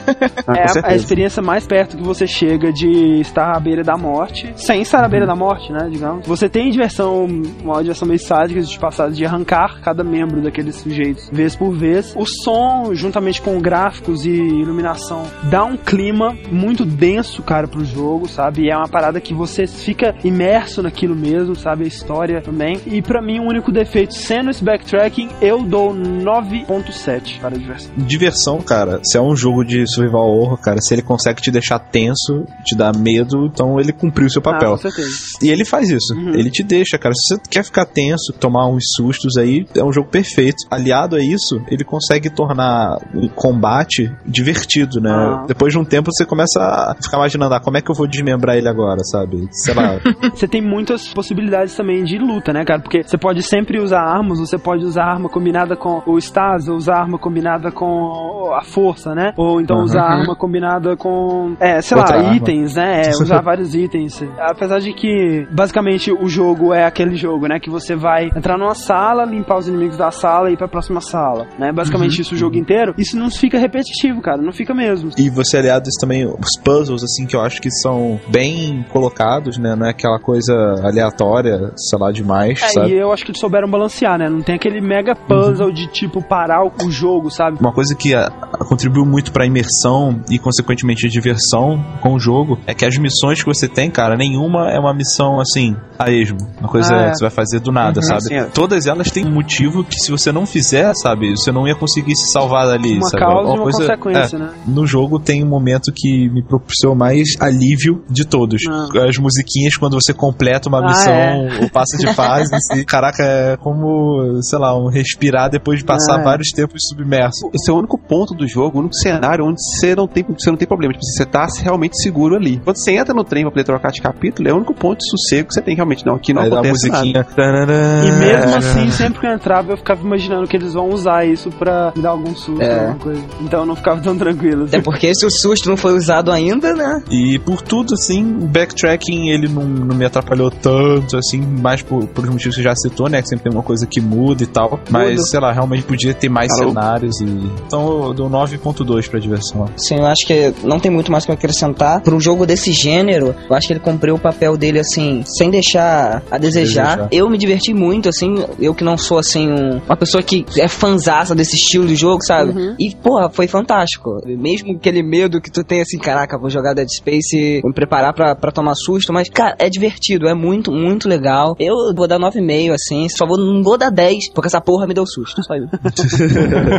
Porra, é a mesma coisa que você chegar no. Olha, eu não vou dar 10 para esse jogo de corrida porque ele me fez correr. é, é. Então, cara, eu pensei o seguinte: Dead Space, cara, pra mim foi uma agradável surpresa. Eu lembro que eu vi os trailers, vi as imagens, eu não cheguei a criar muito hype em cima do jogo, não. É, eu também não. É, isso foi Né, mas acabou. importante. E você vê que na época, cara, já, já faz um tempo já que a EA, ela, o pessoal tinha um certo preconceito com Ah, a EA, é. né? Justamente, quer dizer, esses jogos aí, estilo High School Music, essas coisas, o pessoal olhava assim, credo da EA e tudo mais. Mas, cara, ela realmente se destacou pra caramba com esse jogo. Ah, cara, é porque assim, você consegue ver que é um jogo feito com atenção, né, cara? Com empenho mesmo, né, cara? Não é um jogo puramente comercial, não. Não, com certeza, né? Até mesmo pelo próprio universo expandido, né? Que eles Aham. criaram em cima dele. E isso aí serviu só pra poder aumentar mais ainda, né? A diversão que eu tive com o jogo. É. Você falou, o seu objetivo, né? O que, que você tem que fazer? É, você matar monstro e pega um item, matar monstro, vai no outro lado. Quer dizer, é bem repetitiva. Mas é justamente a possibilidade de você chegar e matar os inimigos de formas diferentes. Ah, eu vou arrancar só uma, perna e vou lá vou pisar na cabeça. Ou então arrancar a perna e o braço. Então isso te dá toda uma flexibilidade pra você realmente inovar na hora que você for jogar. Uhum. Então você não cansa em momento nenhum, cara. A hora eu quero jogar assim, eu quero jogar daquele outro. Então realmente, levando isso tudo em consideração, é dessa. A diversão é total. Então, vamos finalmente para o último quesito, que é o replay, né, cara? O jogo, ele tem uma média aí de 8 a 10 horas, né? O, o que o pessoal tá dizendo. Ele é dividido em 12 capítulos de aproximadamente 50 minutos, uma média, digamos, de 40 a 50 minutos cada capítulo. Alguns são mais longos, alguns são mais curtos e tal, mas é uma média boa aí. Então, a menos que você seja um medroso que fica juntando coragem no canto do, de uma sala para passar para a próxima, o que eu fiz bastante antes de eu e o Rick começarmos nosso co-op, né? Você vai terminar o jogo em 8 a 10 horas, né? Vocês acham que é, é curto? Vocês acham que é um tamanho satisfatório? Vocês acham que o jogo acaba cedo demais? Vocês acham que ele acaba na hora que deveria acabar? Como o Rick mesmo disse, é aquele jogo que, como é muito tenso, você tem vontade de acabar logo. Ah, Cara, eu achei que foi na medida certa, realmente. Uhum. Até mesmo porque, né, cara, como ele tem a história muito bem presa, cada ação que você faz, né, ela tem um sentido dentro do contexto. Eu acho que se o pessoal começar a se enrolar demais ali, cada hora você ir numa, dar uma Ah, fase, é fazer manutenção em alguma coisa, ia Uhum. começar a ficar muito repetitivo. Pra mim, o tempo acho que foi bacana, 8 horas, assim, 9 horas. Pra esse estilo de jogo. é um né, jogo muito intenso, né, cara? Uhum. Exatamente. Como todo mundo falou que eu ia falar também, né? Pela imersão que ele promove e pela seriedade do jogo, né? Pela tensão que ele dá, mais que isso ia ficar meio cansativo, eu acho. Aham. Bom, é, é- Né? Minha irmã tá batendo gelo aqui, só um momento. Aqui. achei que era. É um monstro na É cara. um monstro. É um Motosserra. monstro. Alguém tá, tá serrando alguém aí? É. Separe isso aí como arma, caso você precisar, viu? Essa aí deve funcionar muito bem. Muito bem. Então, quando vocês terminam o jogo, né, abrem alguns extras, né, digamos assim. E como não tem multiplayer, não tem co-op, além do que eu e que e Diego fizemos, eu dou pro replay do jogo 7, porque é um jogo muito divertido. Eu jogaria ele de novo, sabe? Mas não tem Eu não. mas não tem nada nada extra pra eu querer voltar lá e jogar. É, o único fator de fato, né, replay que ele tem é fazer você jogar num nível mais difícil. É bem limitado isso. É É. mais pra quem gosta de se superar mesmo, sabe? Pessoa que quer conhecer a história, assim, terminou, tá terminado. Não, É. não tem nenhum real é, motivo pra você jogar de novo, como tinha no Resident Evil, aquele mercenário, sabe? É, ou, ou então aquele Separate Ways e tal. Isso. Realmente o jogo pecou nesse quesito replay eu dou 6 e 9. Assim, eu acho que eu recomeçaria o jogo. Eu tô pensando em recomeçar o jogo, já que joguei muito rápido pra poder pra fazer o cast com vocês. E também, assim, eu acho que se eu começar a jogar o jogo novo, eu vou tomar susto, sabe? É. Eu acho que não perde esse fator. E tem o lance também das armas, porque geralmente você, sei lá, dá upgrade em umas 3, É 4 verdade. armas assim no máximo. Você não vai poder que isso? explorar. 4? Não. Não, é isso tudo, né? Não, 3 É. no máximo. Assim, É, sei você lá. não vai poder, assim, pegar o máximo de uma arma nas primeiras vezes que você for jogando. Uhum. Mas você pode explorar isso melhor na segunda, terceira vez É, que tá aí um bom, um bom aspecto, né, Diego? Porque É. realmente eu não, não tinha pensado nisso, mas é verdade. Porque você pode carregar só quatro armas de uma vez, mas tem mais armas do jogo que isso, né? Então, muitas armas eu nem cheguei a pegar, eu nem cheguei a experimentar Uhum. elas. Aliás, tem bastante arma, né? Você tem vontade de comprar todas, só pra ver pelo menos o, o que, é que elas verdade, fazem. é verdade. Por exemplo, eu joguei o jogo quase totalmente sem usar stasis e telecinese em batalha. Depois que eu tava Ah, é vendo, verdade. tem muita possibilidade que eu não explorei. Então, se eu fosse jogar de novo, eu exploraria melhor novas estratégias, novas táticas. Eu né? achei o fator replay assim bom, sabe? E Eu achei que podia ser melhor, Ah, cara. com certeza. Sim, claro, Bom. mas hum, eu vou dar nota 8 pro replay assim, porque eu devo jogar de novo ele. Alex? Eu acho que quem for muito hardcore, o cara pode recomeçar o mesmo file e tá, não, eu quero turbinar todas as armas, turbinar, fazer todo o power-up possível do personagem. Eu, particularmente, não me encaixo nesse perfil, não. Eu terminei o jogo assim, eu até daria aí um, um 7 pelo fator replay. Durante a primeira vez que você joga o jogo, pelo fato do jogo ser muito linear, você não consegue, por exemplo, voltar em compartimentos do, da nave. Uhum. Desse tipo de jogo, assim, eu sinto um pouco falta. Eu acho isso um ponto negativo, tá? Até mesmo pra poder buscar itens que você esqueceu, né? E a nota? Cara, nota eu dou um nota 7.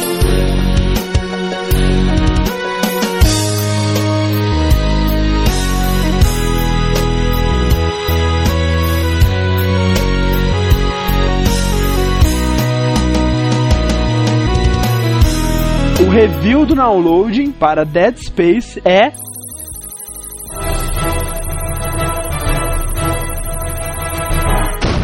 Nove ponto seis. É, primeiro, né, cara? A gente não tem como comparar com É. outros jogos. No review aí, beleza.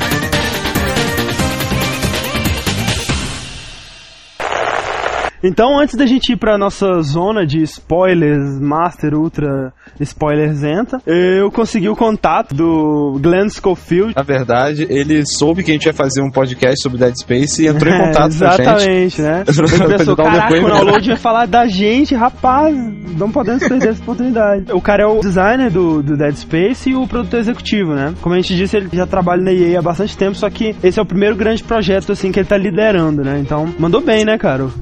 Começou muito bem, que É, isso. muito bem. A gente bolou umas perguntas, né? E eu, e eu fiz uma entrevista rápida, assim, com ele, perguntando sobre o jogo e tudo mais. E sem spoilers, né? Podem ouvir à vontade aí. E o cara é muito legal, né? Em breve teremos algumas Surpresas. surpresas, digamos assim. Fiquem aí com a entrevista, então.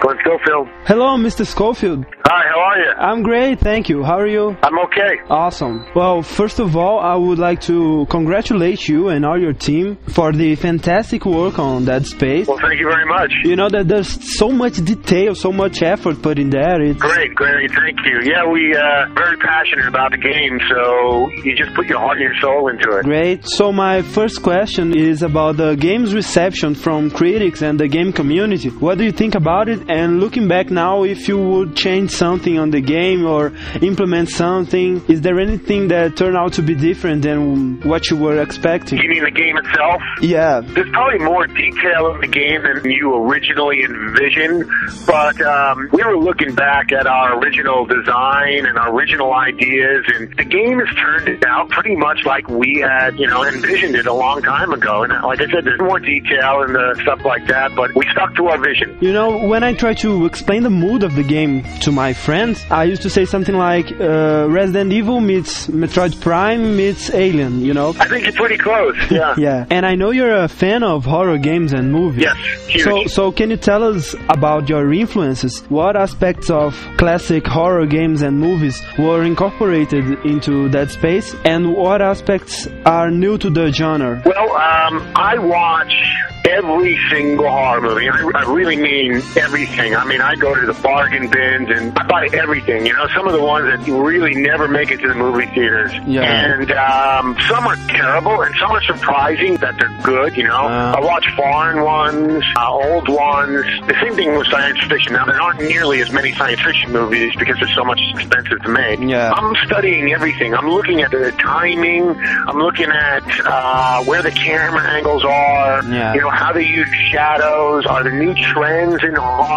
And you can't do everything that they do in horror movies because you know the, the camera is fixed. Uh, yeah, yeah. Um, but we can do different things, and we have to come up with some technology to make you see or hear it. And of course, being a game, you know, you're 15 to 20 hours long. You have to do a lot more than a movie does. You know, I'll watch a two-hour movie and just get one second of something that I think I got to try that in the game. And you just have to keep iterating and iterating and experimenting, and some work and some don't. Yeah, that's something I noticed because right in the beginning of the game, there's this very remarkable scene about an elevator, right? Right. And after that, the whole game, every time I entered an elevator, I was like, oh my god, here they come. But actually, it never happened, right? You never repeated it again. Right, and that was that was part of it. Was is set it up from the beginning that you think elevators are always going to be scary, and then you're always wondering. And then I may never have to do anything in an elevator again because, like you said, you're worried. That whole scene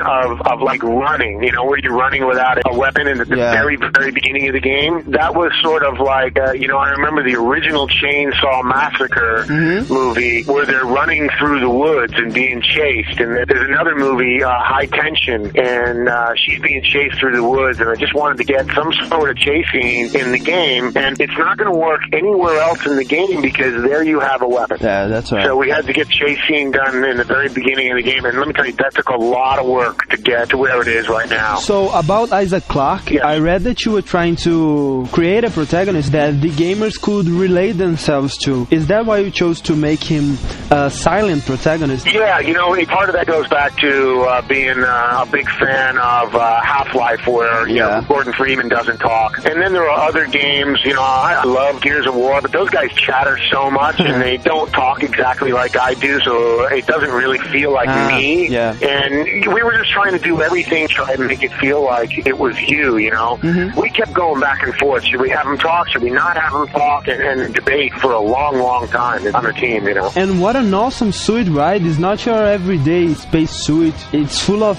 strange metal pieces all over it. We have well over 100 different designs we did before we came up suit. There are so many drawings, so many suits we did because we wanted to be really original, and it's so hard Yeah, in a video game, you know, because there's so many suits out there. Well, I think you succeeded then because there really isn't anything like it I've ever seen. That's good to know. That's great. You know, part of it is based off um, Gothic architecture. Mm. You know, a lot, of, lot of ribbing and uh, things like that. And that's even, even the ship itself is Yeah. based on Gothic architecture, although it's you know really hidden in the science fiction. So I saw the movie Dead Space Downfall, and there's obviously some time inconsistencies and stuff, but I'd like to know if the story itself can be considered canon to the game. You know, if that's what really happened on Ishimura and Asia 7, like it's depicted in the movie. Yes, and if you read the, uh, I don't know if you've seen the comic books, but the comic books um, tell the story even before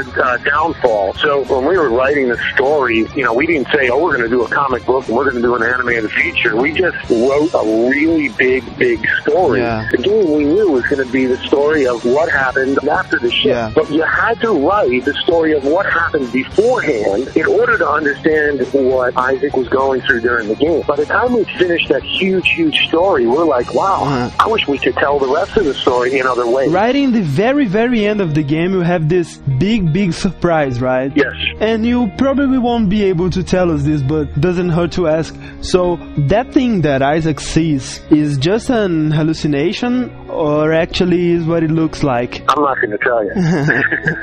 Damn it. It's left open for interpretation, but basically signals that not everything is fine, right? Yeah, right. It's our way of saying that, well, that's not the end. Ah, you know? that's great. Did it scare you? It scared the hell out of me. Oh, good, good. Absolutely unexpected, man. Good. You know, a good horror film sort of uh, will end on something like that, and it kind of leaves you wondering. And that's exactly what you know we wanted is people. And I've been getting people on my Facebook page and, and sending me. Question, you know, asking me that question uh, at home, and I'm like, you know? Is there something, I mean, anything that you can tell us already about Dead Space 2? No, I really can't. The one thing I can tell you is that in, in, in Dead Space 2, we want to um, clean up any loose ends that we had. Yeah. Some of the questions people are asking about the religion or whatever, we want to answer some of them more. So, what can you tell us about your future projects and what are you working on right now? At the end of Dead Space, I was promoted to the uh, the GM of the studio. Uh, I'm actually now working on finishing up Godfather 2, Right. which has got a really, really big story. But, um, you know, we're starting to talk about, you know, other games, and there's a, a big announcement coming up in, in a month or two on another game that is uh, very, very cool. A new IP, maybe? Uh, yeah, maybe.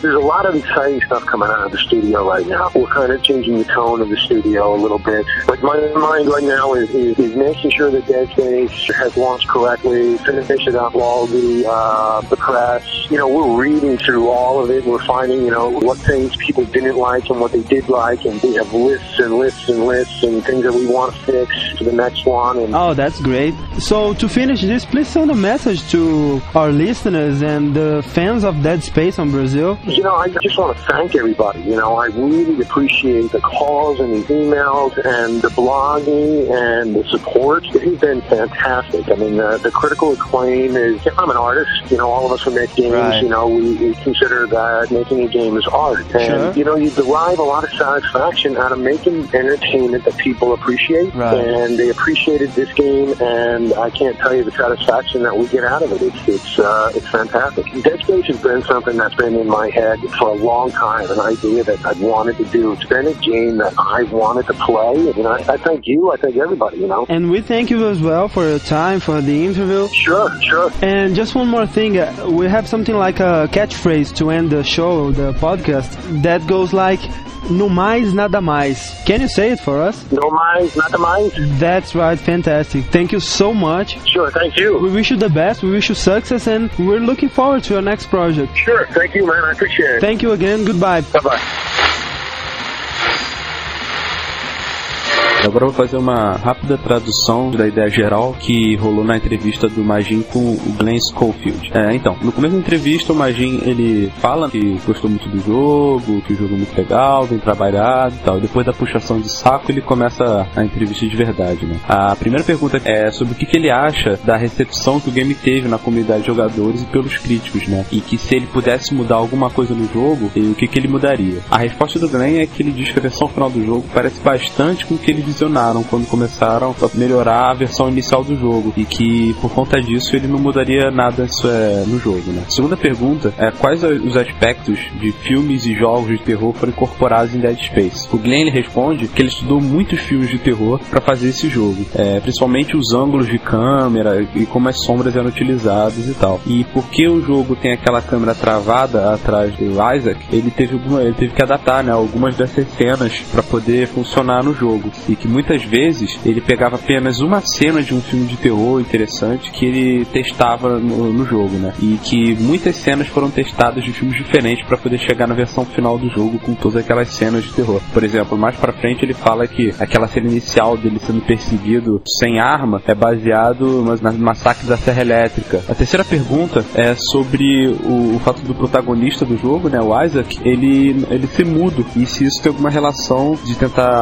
aumentar a forma com que você pode relacionar com ele. Ele mesmo, ele, ele confessa que é um grande fã de Half-Life, que tem como protagonista o Gordon Freeman, que não fala também, e que, por exemplo, em outros jogos como Gears of War, mesmo os personagens sendo bem legais, né, tem aquela caracterização toda, eles acabam falando bastante e o jeito que eles falam muitas vezes não, não se identifica com o jeito de falar das pessoas que estão jogando, né? Então ele achou que fazer um personagem mudo facilitaria essa identificação com o personagem principal. A outra pergunta que o Magin faz é se o filme Dead Space Downfall ele pode ser considerado uma adição canônica na história do jogo. A resposta do Glenn é que sim, ele realmente faz parte da história, inclusive a história contada nos quadrinhos também faz parte e que elas são importantes para entender melhor a história do jogo. Na verdade, ele, tem uma grande história e o, o jogo mais os quadrinhos e o filme eles uh, englobam só a primeira parte e que uh, os fios soltos e as perguntas que ficaram pairando no final do jogo vão ser respondidos na continuação do Dead Space. Por fim, o Magin ele pergunta qual projeto ele tá trabalhando agora. E ele responde que tem trabalhado no- na produção do Poderoso Chefão 2, que promete ter uma história bem elaborada e tal. É isso, galera. Essa aí é, foi a entrevista que a gente conseguiu com o Glenn Schofield.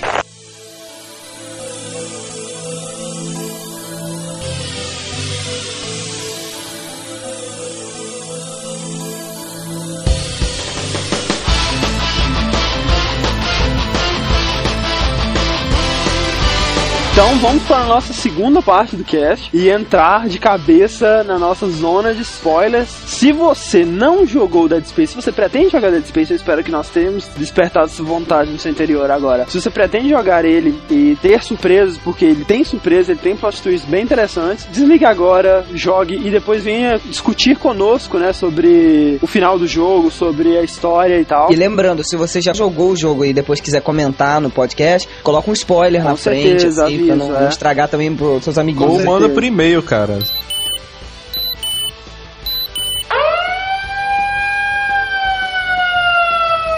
Então vamos lá, né, cara? Se você jogou e chegou até o final do jogo, você também deve estar meio confuso, com algumas dúvidas. Eu vou tentar tirar umas dúvidas minhas com o André também. aqui. O recomendável, na verdade, é você jogar o jogo antes, tá? Porque Sim. é, a HQ e o filme, eles te mostram muita coisa que você vai encontrar durante o jogo que é dado no jogo como surpresa, beleza? Uhum. Então, apesar deles serem prequel pro jogo, é muito melhor você jogar o jogo antes. Não, tá? com certeza. Mas, cronologicamente, tudo no Dead Space tem seu início com a descoberta do primeiro marco, né? O marker na Terra, um marker preto, um artefato alienígena. E esse artefato ele criou a religião que está em vigor no mundo de Dead Space, que é a Unitology, né? Vamos chamar aqui de Unitologia, né? Isso. Esses unitologistas, eles acreditam que esse marco é o profeta, assim, da vida eterna. Ele vai trazer vida eterna pros crentes, né, da, da mitologia. O enfoque, né, do HQ é na colônia. Aham. O que acontece, né? Tem uma escavação que está sendo feita no Age 7. Então eles encontram o que seria o segundo marco. né? O primeiro marco foi encontrado há 200 anos atrás. né? A colônia está lá há dois anos e meio fazendo esse trabalho de mineração. Isso, a, a colônia, ela tá preparando pra chegada da nave, né, que vai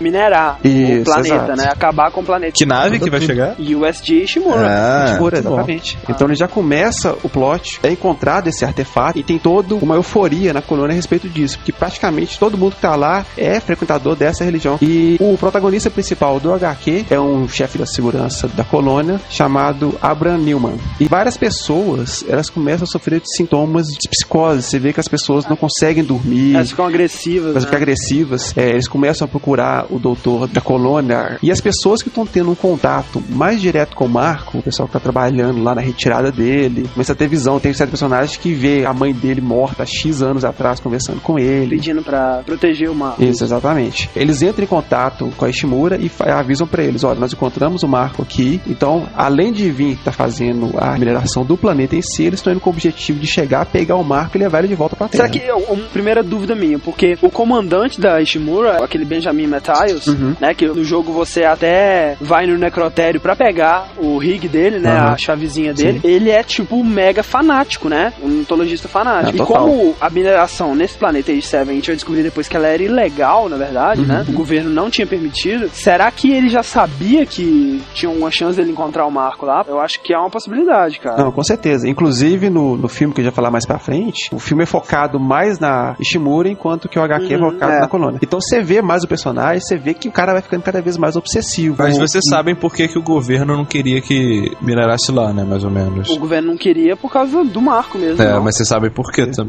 também, né? Porque é um experimento do governo. É que o Marco, na verdade, o da Terra, né, foi uma criação dos humanos. Não, não, É, pera. ao o da contrário. Terra é alienígena, né? O do planeta é uma réplica do que Ah, na sim, Terra. exatamente. É, na verdade, foi uma coisa criada pelos cientistas que já tiveram lá antes dessa colônia, né? E esconderam o Marco lá por causa de um experimento que deu errado, né, Isso, cara? Eles estavam experimentando com o DNA que tinha no Marco original, que na verdade é o DNA dos necromorphs, né? Do vírus alienígena que cria toda a situação de Dead Space. Uhum. E deu mega errado. E pelo que eu entendi, cara, não sei se é isso, o Marco Vermelho, que é o criado pelos humanos, foi criado pra conter essa infecção, né? Pra Isso, é exatamente isso. Pra conter os necromorphs que eles tinham liberado, que tinha um campo em volta dele chamado Dead Space, né, daí o nome do jogo. Hum. E esse Dead Space impedia que o vírus se A proliferasse. partir do momento na HQ que o Marco ele é retirado do, do local onde ele foi encontrado e colocado dentro da colônia, nesse momento que começa até a proliferação do, do vírus. Isso, porque aí a gente vai ver depois que é, liberta o Hive Mind, né, a consciência coletiva dos necromorphs, que seria uma, um necromorph mãe, assim, que comanda todos telepaticamente, né? Então, o que acontece? Ao mesmo tempo, um dos técnicos que trabalha na manutenção da colônia, algumas partes de dutos, começa a encontrar uma substância gosmenta nesses dutos. Chega a queimar. Inclusive, nessa parte eu fiquei na dúvida se foi no momento de queimar que o vírus meio que espalhou. Ele chega e fala com o comandante, é brace yourselves. Quer dizer, Ah, se tá. prepara. Aí que chega uma da parte da HQ que é muito bacana, que no salão principal da colônia tava lá um dos líderes né, da região ali da colônia, todos os fiéis, aquele monte de gente, e o cara falando, tá na hora de a gente se libertar, é nossa hora é agora, e todo mundo suicida, quer dizer, rola um suicídio em massa. lá. Por quê? Porque eles receberam uma mensagem, né, dos necromorphs, porque o que eles buscavam, na verdade, era a vida eterna. E eles acreditam que você ser um necromorph, né, depois que você morre, você vira um necromorph, ou seja, aquilo pra eles é a vida eterna, ou seja, você tá continuando sua vida após a morte. Que bela salvação aí. Isso, exatamente. Fantástico. Nesse meio tempo, a Ishimura tá chegando, né? Aí é iniciado o processo de retirada de um grande pedaço de terreno, justamente para mineração. Nessa parte, André, eles já tinham levado o marco para Ishimura antes de fazer. Já, e foi um- alguns dias depois. E daí que tá uma das inconsistências que tem no filme, porque no filme parece que tudo acontece no mesmo dia, né, cara? Uhum, Eles exato. chegam, pegam a parada, fazem tudo de uma vez. Cara, inclusive isso aí faz um gancho que eu achei que foram as coisas mais furadas nessa relação entre o jogo e o filme. Você percebe que no filme, a Vincent, ela tava do lado do Marco e os necromorphs não conseguiam acertar ela. E no jogo você passa o level 12 inteiro do lado do Marco, né? É, você tá do lado, aí você pode subir no Marco que os bichos vêm em cima de você de qualquer jeito. É, a explicação que eu vi no, no, no fórum de Dead Space da EA, e é porque o Marco, ele só funciona se ele estiver na base dele, ou seja, no filme, ele tava em cima de uma base, não sei como que eles fizeram Ah, essa base, não sei, mas quando você tá movendo ele, ele não tá na base. Ah, verdade. Agora, a base deveria existir só no planeta, na né, colônia, cara? é, Então, exatamente. não sei. Mas quando eles tiram o pedaço, é que começa o holocausto, né, cara? Fim do mundo total. Isso, porque é nessa hora que já a epidemia começa a alastrar. Eu não entendi direito qual o momento da ligação do pessoal da colônia pra dentro da nave, ou, ou da nave pra colônia, entendeu? Então, só os suicidas que ficaram na colônia. As outras pessoas assassinadas, É. porque muitas foram assassinadas pelos caras que ficaram malucos, saíram matando todo mundo, essas todas foram mandadas pra Ishimura, entendeu? Foi daí que começou a infecção mesmo. E Exato. também no, no filme mostra um cara infectado que entrou com a nave dele, que tinha uma mulher infectada dentro da Ishimura, né? Isso, exato. Não só uma mulher infectada, ele trouxe um dos seres que geralmente são esses seres que criam, né? Que transformam. Os lá. voadores que transformam Isso. o cara morto nesse monstro aí. Mas assim, eu não sei até que ponto isso é canônico, né? Isso é de Uhum. acordo com a história do jogo também, porque no jogo a, infecção parece que ela começa a partir do necrotério, e não de fora, entendeu? Uhum. Na animação, tem uma hora que esse voador ele chega, ele pega um, um cara morto e a, a principal da animação ela vira e fala: Ah, então é assim que começa, né? É, então, mas eu acho que não, eu acho que não é o único jeito, porque se você for ver, esse bicho, o que voa, ele é um ser humano também. Sim, é um ele mutado. também é um transformado, exato. Então, de alguma forma, um vírus, sei lá, por via aérea, ou até aquela meleca que foi espalhada pelo meio de ventilação. Isso é realmente uma parada que eu não entendi também direito. Qual momento o Marco deixa só de influenciar na mente das pessoas e passa a intervir de forma é, orgânica, né, digamos assim. Parece que a partir do que o momento que o Marco foi removido, o Hive Mind lançou algum agente virótico Uhum. e esse agente virótico começou a infectar todo mundo. Agora, uma coisa que eu não entendo, porque eles dizem que as inscrições no no Marco são DNA alienígena, né? São esse DNA. Então, não era pro Marco infectar ao invés de proteger? Eu nu- nunca entendi essa parte. De repente, o Marco pode ser como se fosse um código, fala assim, olha, isso aqui você não pode deixar passar. Um filtro. É, um filtro, entendeu? Vocês acham que vai ter uma continuação de Dead Space para poder explicar melhor esses furos que talvez tenham Ah. ficado? ah, cara, provavelmente. Ah, eu espero que todos, né, cara? Porque tem muita coisa aí que ficou em aberto, Que é né? interessante saber, né? Ah, é, Ah, com certeza.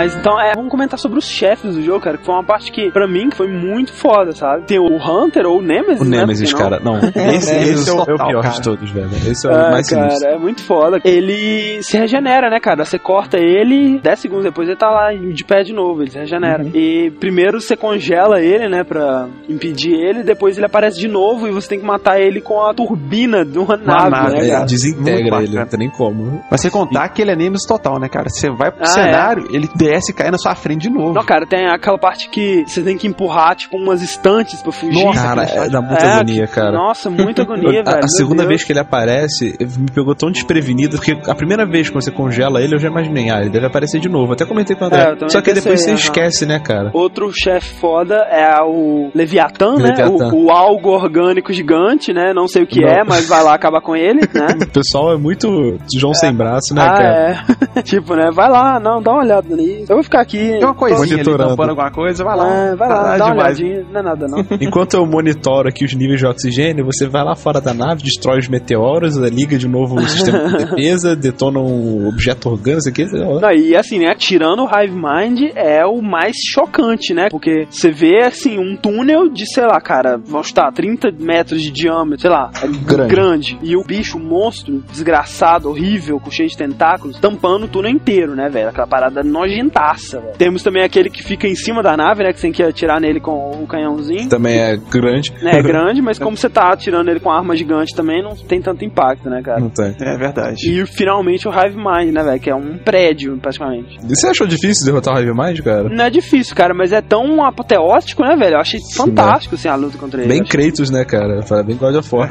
eu achei muito foda. Ele, chegou a pegar vocês e Pegou, botar quase. eu acho que isso é obrigatório. Parece que é como uma espécie de Aquilo- cutscene, tem que passar. É, acho que é assim, Cara, é muito legal. eu quase morri, cara, naquela parte, porque Ah, é faltando uma bolinha eu não conseguia acertar, não tava difícil mirar, foi chegando perto, o bicho tava quase me engolindo já, nossa, velho. Então, vamos falar da história, né? Você tava procurando sua namorada, você encontra sua namorada, né, a Nicole, só que ela tá meio estranha, né, velho? Ela tá falando. Ela tá meio robótica, né, cara? Ela tá falando aquela Make parada us de whole again. é, make us whole again. Você não sabe exatamente se isso é alucinação sua, se do que que ela tá falando. Você não pode perguntar, né? O Isaac não fala, né? Porra, o que, que é isso? Sacudir ela, porra, fala direito. uma, uma, uma curiosidade. A Nicole dá a entender que ela é aquela garota que aparece No filme. Ela aparece no filme, filme, É, aparece. no filme, né? Vai dar a entender que é ela. Que a mulher pergunta pra ela: Não, Você mas tem é um namorado? assim. É isso? Você quer encontrar seu namorado? Tem uma parte que não comentou por causa do spoiler. Uma das coisas que mais me assustou no jogo foi de vez em quando encontrar pessoas vivas. Ah, Porque, é. Cara, Porra. Cara, é, é- é assustador você olhar pra pessoa assim, ela meio. Porque assim, elas são deformada. malucas, né, cara? Elas são É. doidas. Não, e aquele que fica batendo a cabeça na parede? É, eu tentei atirar nele, falei, ah, não vai dar susto não. Aí você não consegue atirar, cara. Você obrigatoriamente tem que chegar perto, ele para de bater a cabeça na parede, olha pra você, bate a cabeça com mais força, assim, é, tum, bate mais força. Tem uma outra que tá sentada e rindo, né? Aí você chega perto dela, ela pega uma arma e dá um tiro na cabeça. É. Cara, o que que tinha a cabeça dos caras que criaram esse jogo? É, a Nicole ela te ajuda a enviar um pedido de socorro, né? Você tem que fazer várias quests lá, enfim. E aí tem uma nave, a Valor, que tava passando por perto, né? Coincidentemente ou não. Aliás, essa foi também uma das partes mais tensas também quando você entra na, na Ah, é, novela. Muito legal. Ela captura um pod que tava vindo deste muro, achando que tinha um sobrevivente, mas na verdade tinha um belo do Necromorph lá dentro, que mata todo mundo,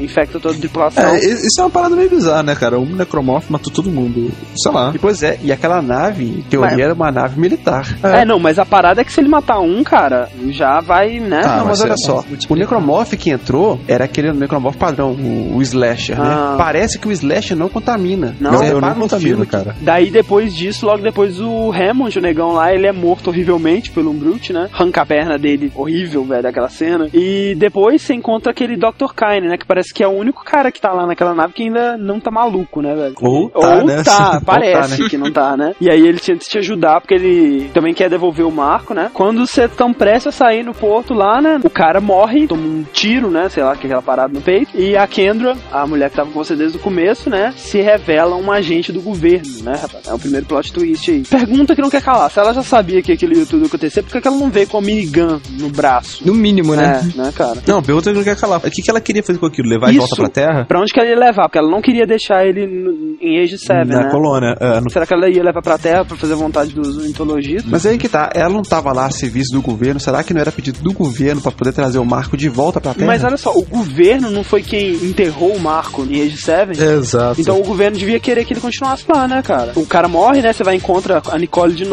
Cara, essa parte foi muito engraçada. A mulher chega, ela mata o cara, foge na nave, tipo, te zoa, fala assim, É. ah, espero te ver de novo ou não, tá ligado? Vai embora, assim. Aí você olha pra ela, assim, né, anda dois passos, entra na salinha, aperta um botão, pum, aí volta. Começa a puxar a nave de volta, tá ligado? Porra, de graça. Cara, esse foi um dos momentos hilários do jogo. E aí você encontra, né, a Nicole, e aí ela fica com um papinho de make us roll again de novo, e fica falando pra você devolver o marco lá. Você vai, como você não tem escolha de falar não, sua puta esquisita, você vai vai lá e devolve, né? E aí você passa o level 12 inteiro empurrando aquela porra. Isso eu achei um porre, cara. Ah, é meio chatinho mesmo, Chato. né, cara? Mas. Aí você, ah, beleza, cumpri minha missão, vou entrar na nave e vou embora, né? Aham. Aí quando você entra numa, numa salinha pra ir em direção à sua nave, aí as portas se trancam, aparece a Kendra, ela fala assim, ah, oi, tá, obrigado por trazer até aqui, eu, agora eu vou levar de volta, tá É. bom? Aí vai, tira ali do pedestal e... Tipo, rapidaço, né, velho? Aí que acontece o plot twist sinistro de novo, né? Aham. Que ela chega e fala assim: Não, porque você acha que não, mas o Marco também está afetando você. Você está ficando maluco. Você acha que eu não vi você conversando sozinho, não sei o quê? É. Tenta ver o, o filme da Nicole até o final. Aí ele vê o vídeo, cara. Na verdade, aquele vídeo era como se fosse uma despedida, porque no final ela injeta uma injeção letal nela mesma, entendeu? Ela se Uhum. suicida. Aí entra o easter egg: Nicole is dead. Ah, é. Primeira é. letra de cada capítulo. Olha velho. só, né? Você pegar a primeira letra do título de cada capítulo, né?